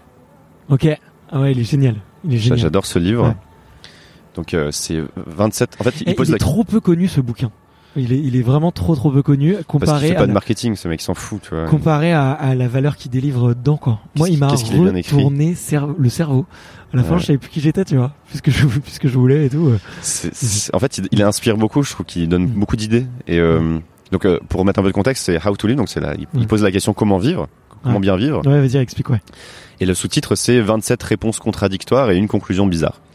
Et donc, chapitre 1, c'est euh, How to live, donc euh, being independent is the way to live. C'est-à-dire euh, être indépendant, c'est voilà, c'est ça, c'est la réponse à la question How to live. Et donc, euh, il dit bah qu'est-ce que ça veut dire être indépendant? Bah, Être indépendant, c'est être complètement indépendant sur son business. C'est euh, être indépendant aussi dans, dans ses relations. Ça veut dire par exemple, que ça veut dire être indépendant dans ses relations C'est soit tu as un partenaire différent tous les soirs, Mm. soit tu n'as pas de partenaire du tout. Sinon, tu n'es pas indépendant, tu vois, etc., etc., etc. Et c'est très très bien écrit. C'est que des aphorismes. Mm. Tu vois, en fait, il a réduit, réduit, réduit, réduit le volume. C'est un peu la phrase à perfection. C'est pas quand il y a plus rien à ajouter, c'est quand il y a plus rien à enlever. Tu vois. Ouais, il y que a pas un mythe sur ça. ce sur ce bouquin justement où au début il avait écrit, il y avait un Ouais, certain nombre de mots Ouais, il et il a, par 10 quoi. il a, il a tout ouais. supprimé. Ouais, il y a un truc comme ça. Ouais. Il a réduit, réduit, réduit. Donc c'est très agréable à lire. Ouais. Donc c'est un peu comme presque de la poésie quoi, Euh, de la prose. Et euh, Ouais, c'est vrai que c'est Voilà. dingue. Et donc chapitre 2, euh, commit, donc euh, engage-toi. Ouais. La réponse de comment vivre, c'est de s'engager. Donc ça c'est tout l'inverse. En fait, euh, trouve un partenaire, marie-toi, reste 40 ans avec, achète une Mm. maison, reste toujours dans, le même villa, dans, dans la même ville, reste Mm. dans la même boîte, euh, voilà, gravis les échelons, etc. Et après il y a plein d'autres, euh, il y en a Mm. que genre Follow the Great Book, donc suivre un grand livre. Voilà, tu Mm. choisis un livre et tu appliques tous les principes de ce livre. si jamais ça se passe pas bien, c'est pas de ta faute, c'est la faute Ouais, du livre. Tu vois. Ça c'est le seul chapitre où je me suis dit. Voilà. Ça doit être marrant de tester, mais, mais ne le faites pas dans la vraie vie. Il y en a que j'adore, c'est euh, Let Randomness Rule. Donc c'est laisse le, le chaos euh, régner quoi, le hasard. C'est-à-dire t'arrives à un Ouais, restaurant, ouais. systématiquement t'en prends un au hasard, tu vois, il est plus, il est plus mindfuck. ouais. etc. Donc il y a plein de trucs comme ça. Moi, les- moi, il y en a plein justement sur le hasard. euh, Il y a plein de trucs que je fais maintenant comme ça. Ah ouais? Ouais, ouais. euh, souvent, ma destination de vacances, je la, je la choisis au hasard. euh, mon plat au restaurant, je choisis au hasard. bien Il y a ça. plein de trucs. euh, Tu vois, je, je regarde plus euh, mes fringues le matin. Tu vois, je, je prends le premier truc qui vient. euh, tu vois, j'ai. du coup, je me retrouve avec un t-shirt blanc alors que je vais grimper sur les toits de Paris. tu vois, et que j'étais avec mon gamin qui m'a mis de la framboise sur le t-shirt. Tu vois, toute la matinée. Tu vois, c'est un truc un peu improbable. Tu vois. Mm. Mais euh, moi, c'est un des, un des chapitres où je me suis dit, euh, faut laisser une grosse part de hasard parce qu'en fait, la vie est beaucoup, beaucoup plus de hasard qu'on ne le croit, quoi. Et, euh, Ouais. Je pense aussi. Enfin, ouais. Pour avoir un débat philosophique sur, sur le, déterminisme versus l'existentialisme, mais ce sera pour une prochaine fois. ce soir. Mais Mais, euh, ouais, donc c'est donc c'est un super livre. En fait, cha- chaque chapitre du coup donne une réponse contradictoire. Ouais. Mais euh, et du coup, ça, ça inspire à, à tester d'autres manières de vivre et, et je pense que ça ferait du bien aux gens parce que ça leur ça leur montrerait, ça leur permettrait de sortir un peu de leurs préjugés aussi, de, de dire ah ouais en fait il y a plein de manières de vivre différentes, et il n'y a pas une réponse. C'est euh... Ça crée de l'empathie, ce bouquin aussi, je trouve. ouais, tu, Tu vois, ok, en fait, lisant euh, ce bouquin, j'ai reconnu des amis, tu vois, notamment sur le commit. Tu vois, c'est vrai que moi, je pareil, suis un peu la, la jugeote, je suis très curieux, j'ai, Mm. je me vois pas, euh, tu vois, toute la vie avec la même euh, femme dans la même maison, avec le même job, tu Mm. vois, c'est genre rien que de de le dire, rien que ça, ça m'angoisse et ça me fait suer, tu vois. Et euh, et euh, mais la façon avec laquelle c'est écrit dans le bouquin, ça, m'a permis de comprendre, tu vois, mes potes qui sont beaucoup plus comme ça, tu vois, hmm. ou les Ouais, gens ouais, autour ouais, de moi qui sont beaucoup plus euh, dans cette vibe. C'est leur réponse en fait à la question. Ouais, à- exactement. à comment vivre quoi. Il y a un petit exercice d'introspection qui est bien avec ce livre, c'est à chaque chapitre Ah, ouais, vous notez euh, un pourcentage sur à quel point vous vous vous identifiez à cette manière de vivre. Ok. Donc ça veut dire qu'à la fin, tu peux faire un classement du premier au dernier. Pour moi, être indépendant, c'est très très haut. Je crois aussi faire des souvenirs, apprendre, tout ça, c'est très très haut. Ouais. Euh, commit c'est très très bas. et en- encore que parce que parfois je commit, tu vois, bah, un an de One Man Stand c'est du commit, tu vois, d'une certaine manière. Ouais, puis euh, LinkedIn, euh, création de contenu, ouais, c'est euh, challenges, commit. c'est quand même du commit. Mais euh, donc voilà. Et après tu fais aussi un classement de ce que tu aimerais expérimenter. Et tu compares. Et après tu peux aussi comparer tes, classements avec ceux de tes potes. C'est vraiment génial à faire. Ah, mais si, c'est une super idée, quoi. Moi je laisse, tu, tu, tu le peux le faire si tu veux, on se l'enverra et, euh, Vas-y, vas-y, vas-y, je, je vais le faire, je vais le faire. Je reprends les, les, les 27 euh, chapitres euh, ce soir et ouais. et tu te petit les classement. envoie. Vas-y, vas-y. vas-y, très très cool, très très bonne idée. Euh, je suis chaud. Est-ce qu'il y a un défi que t'as abandonné? Tout. Euh, ouais, ouais. bah oui, à cause de, Plus- plusieurs. à cause de l'État. non, je devais, je devais traverser la Manche en paddle. Et euh, je me suis entraîné beaucoup en plus. Enfin, je faisais jusqu'à 4 heures de paddle par jour à un moment donné. Ok. Et euh, t'as pas le droit? Et en fait, j'ai pas eu le droit. Donc j'ai demandé beaucoup d'autorisation, etc.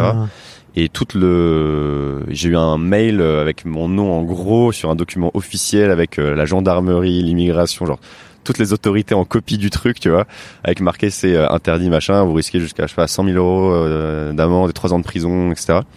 Et alors en fait à la nage c'est toléré dans des conditions très spécifiques en passant par des associations, ça coûte une blinde. Exactement, ouais. Ouais, ouais. Et, euh, et en fait sinon sur une forme d'embarcation c'est pas du tout euh, interdit. c'est complètement interdit. Et je connais des gens qui l'ont fait et qui commencent à se faire reprendre euh, par la justice a posteriori et qui sont pas très visibles. Et moi, si je le fais, je vais être une cible énorme, quoi. Et donc, j'ai dû l'abandonner et j'étais triste parce que je m'étais déjà beaucoup entraîné, j'avais un sponsor, etc. Et, euh, et du coup, j'ai Et j'ai t'as- pas tu fait veux ça. pas demander à ton sponsor de te payer justement les associations qui te permettent de le faire euh, Mais pareil, c'est interdit, en fait. Ce serait à la nage, je pourrais le faire. Donc, il faudrait que je m'entraîne à la nage, quoi. Mais pas en paddle. Ok. Et euh, sur la mer, ça, ça chahute un peu. Enfin, c'était un super challenge, ça. euh. Et si t'es allongé sur le paddle et que tu rames avec les mains Genre avec les mains, peut-être, peut-être ça fonctionne. Ouais. Non, mais c'est, Euh. j'étais très déçu. euh, Ouais, tu, tu m'étonnes. J'étais très déçu. Ouais. Tu m'étonnes. Mais après, on, je l'ai, je encore dans les cartons ce challenge, et peut-être qu'on se trouvera une autre traversée euh, tout aussi épique et légale euh, que l'on pourrait faire, quoi. Ouais, ok. Ok. J'arrive à mes dernières questions. Ouais. Euh, Est-ce qu'il y a une habitude que tu ne dis à personne?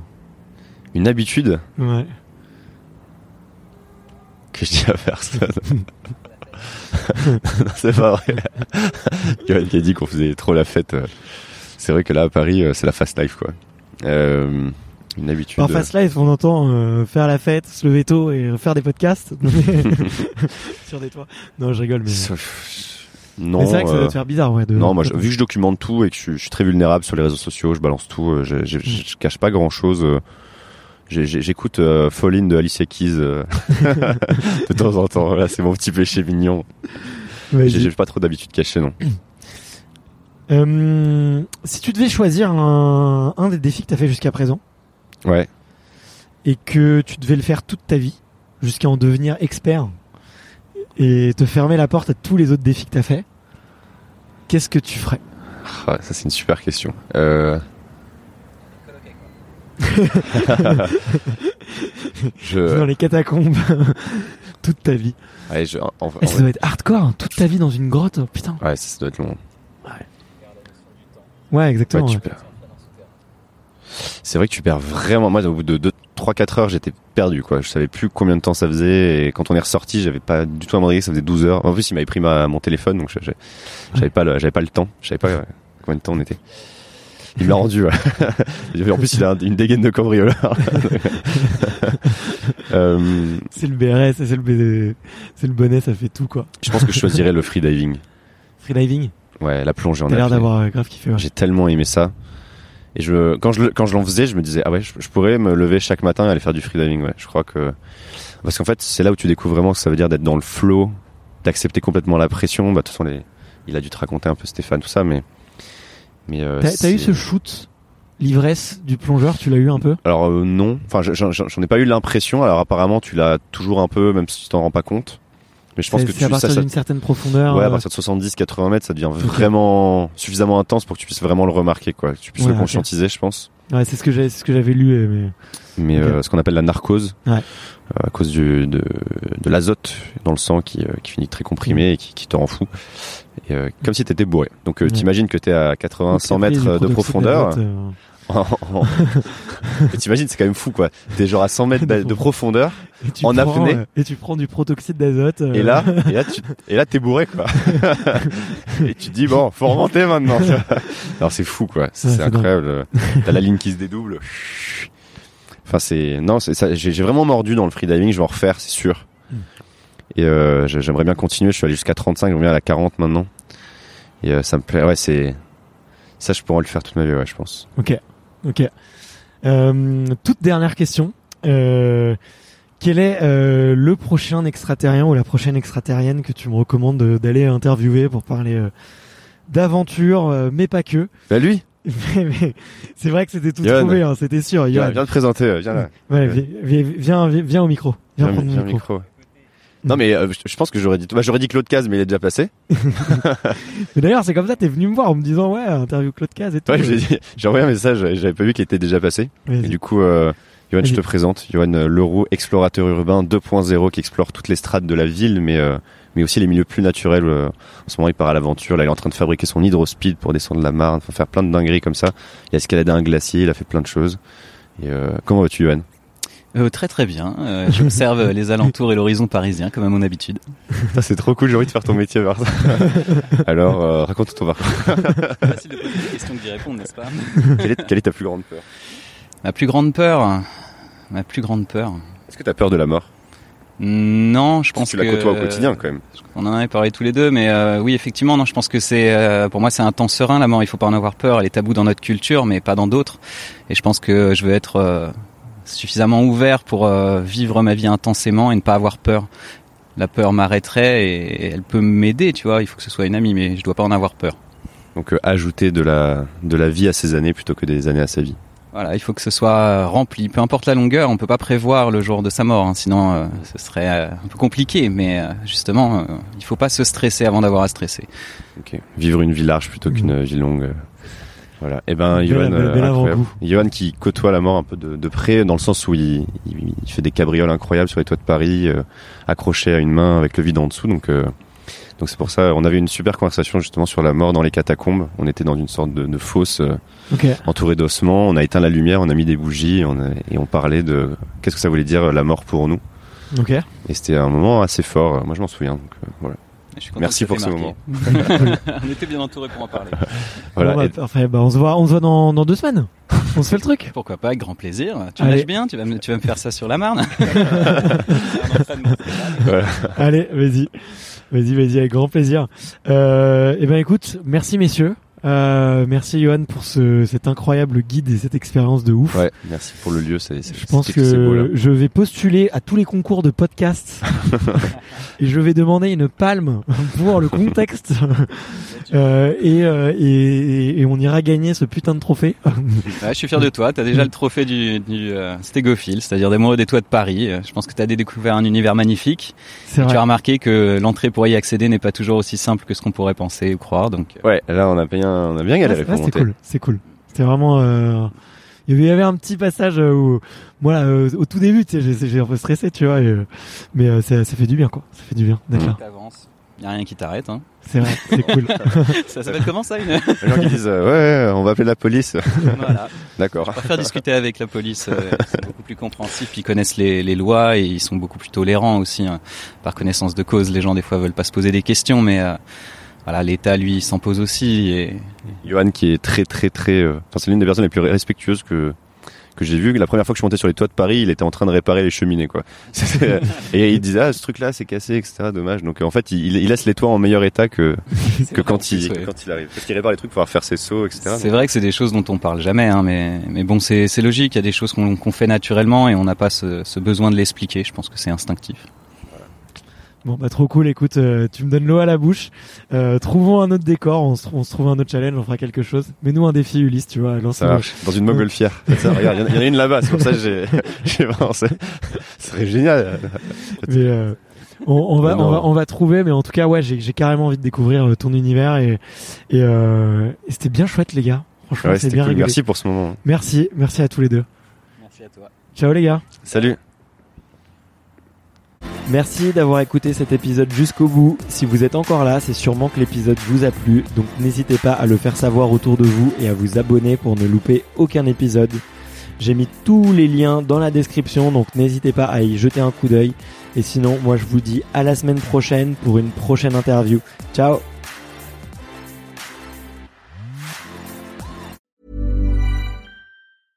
When it comes to your finances, you think you've done it all. You've saved, you've researched, and you've invested all that you can. Now it's time to take those investments to the next level by using the brand behind every great investor, Yahoo Finance. As America's number one finance destination, Yahoo Finance has everything you need, whether you're a seasoned trader or just dipping your toes into the market. Join the millions of investors who trust Yahoo Finance to guide them on their financial journey. For comprehensive financial news and analysis, visit yahoofinance.com, the number one financial destination, yahoofinance.com.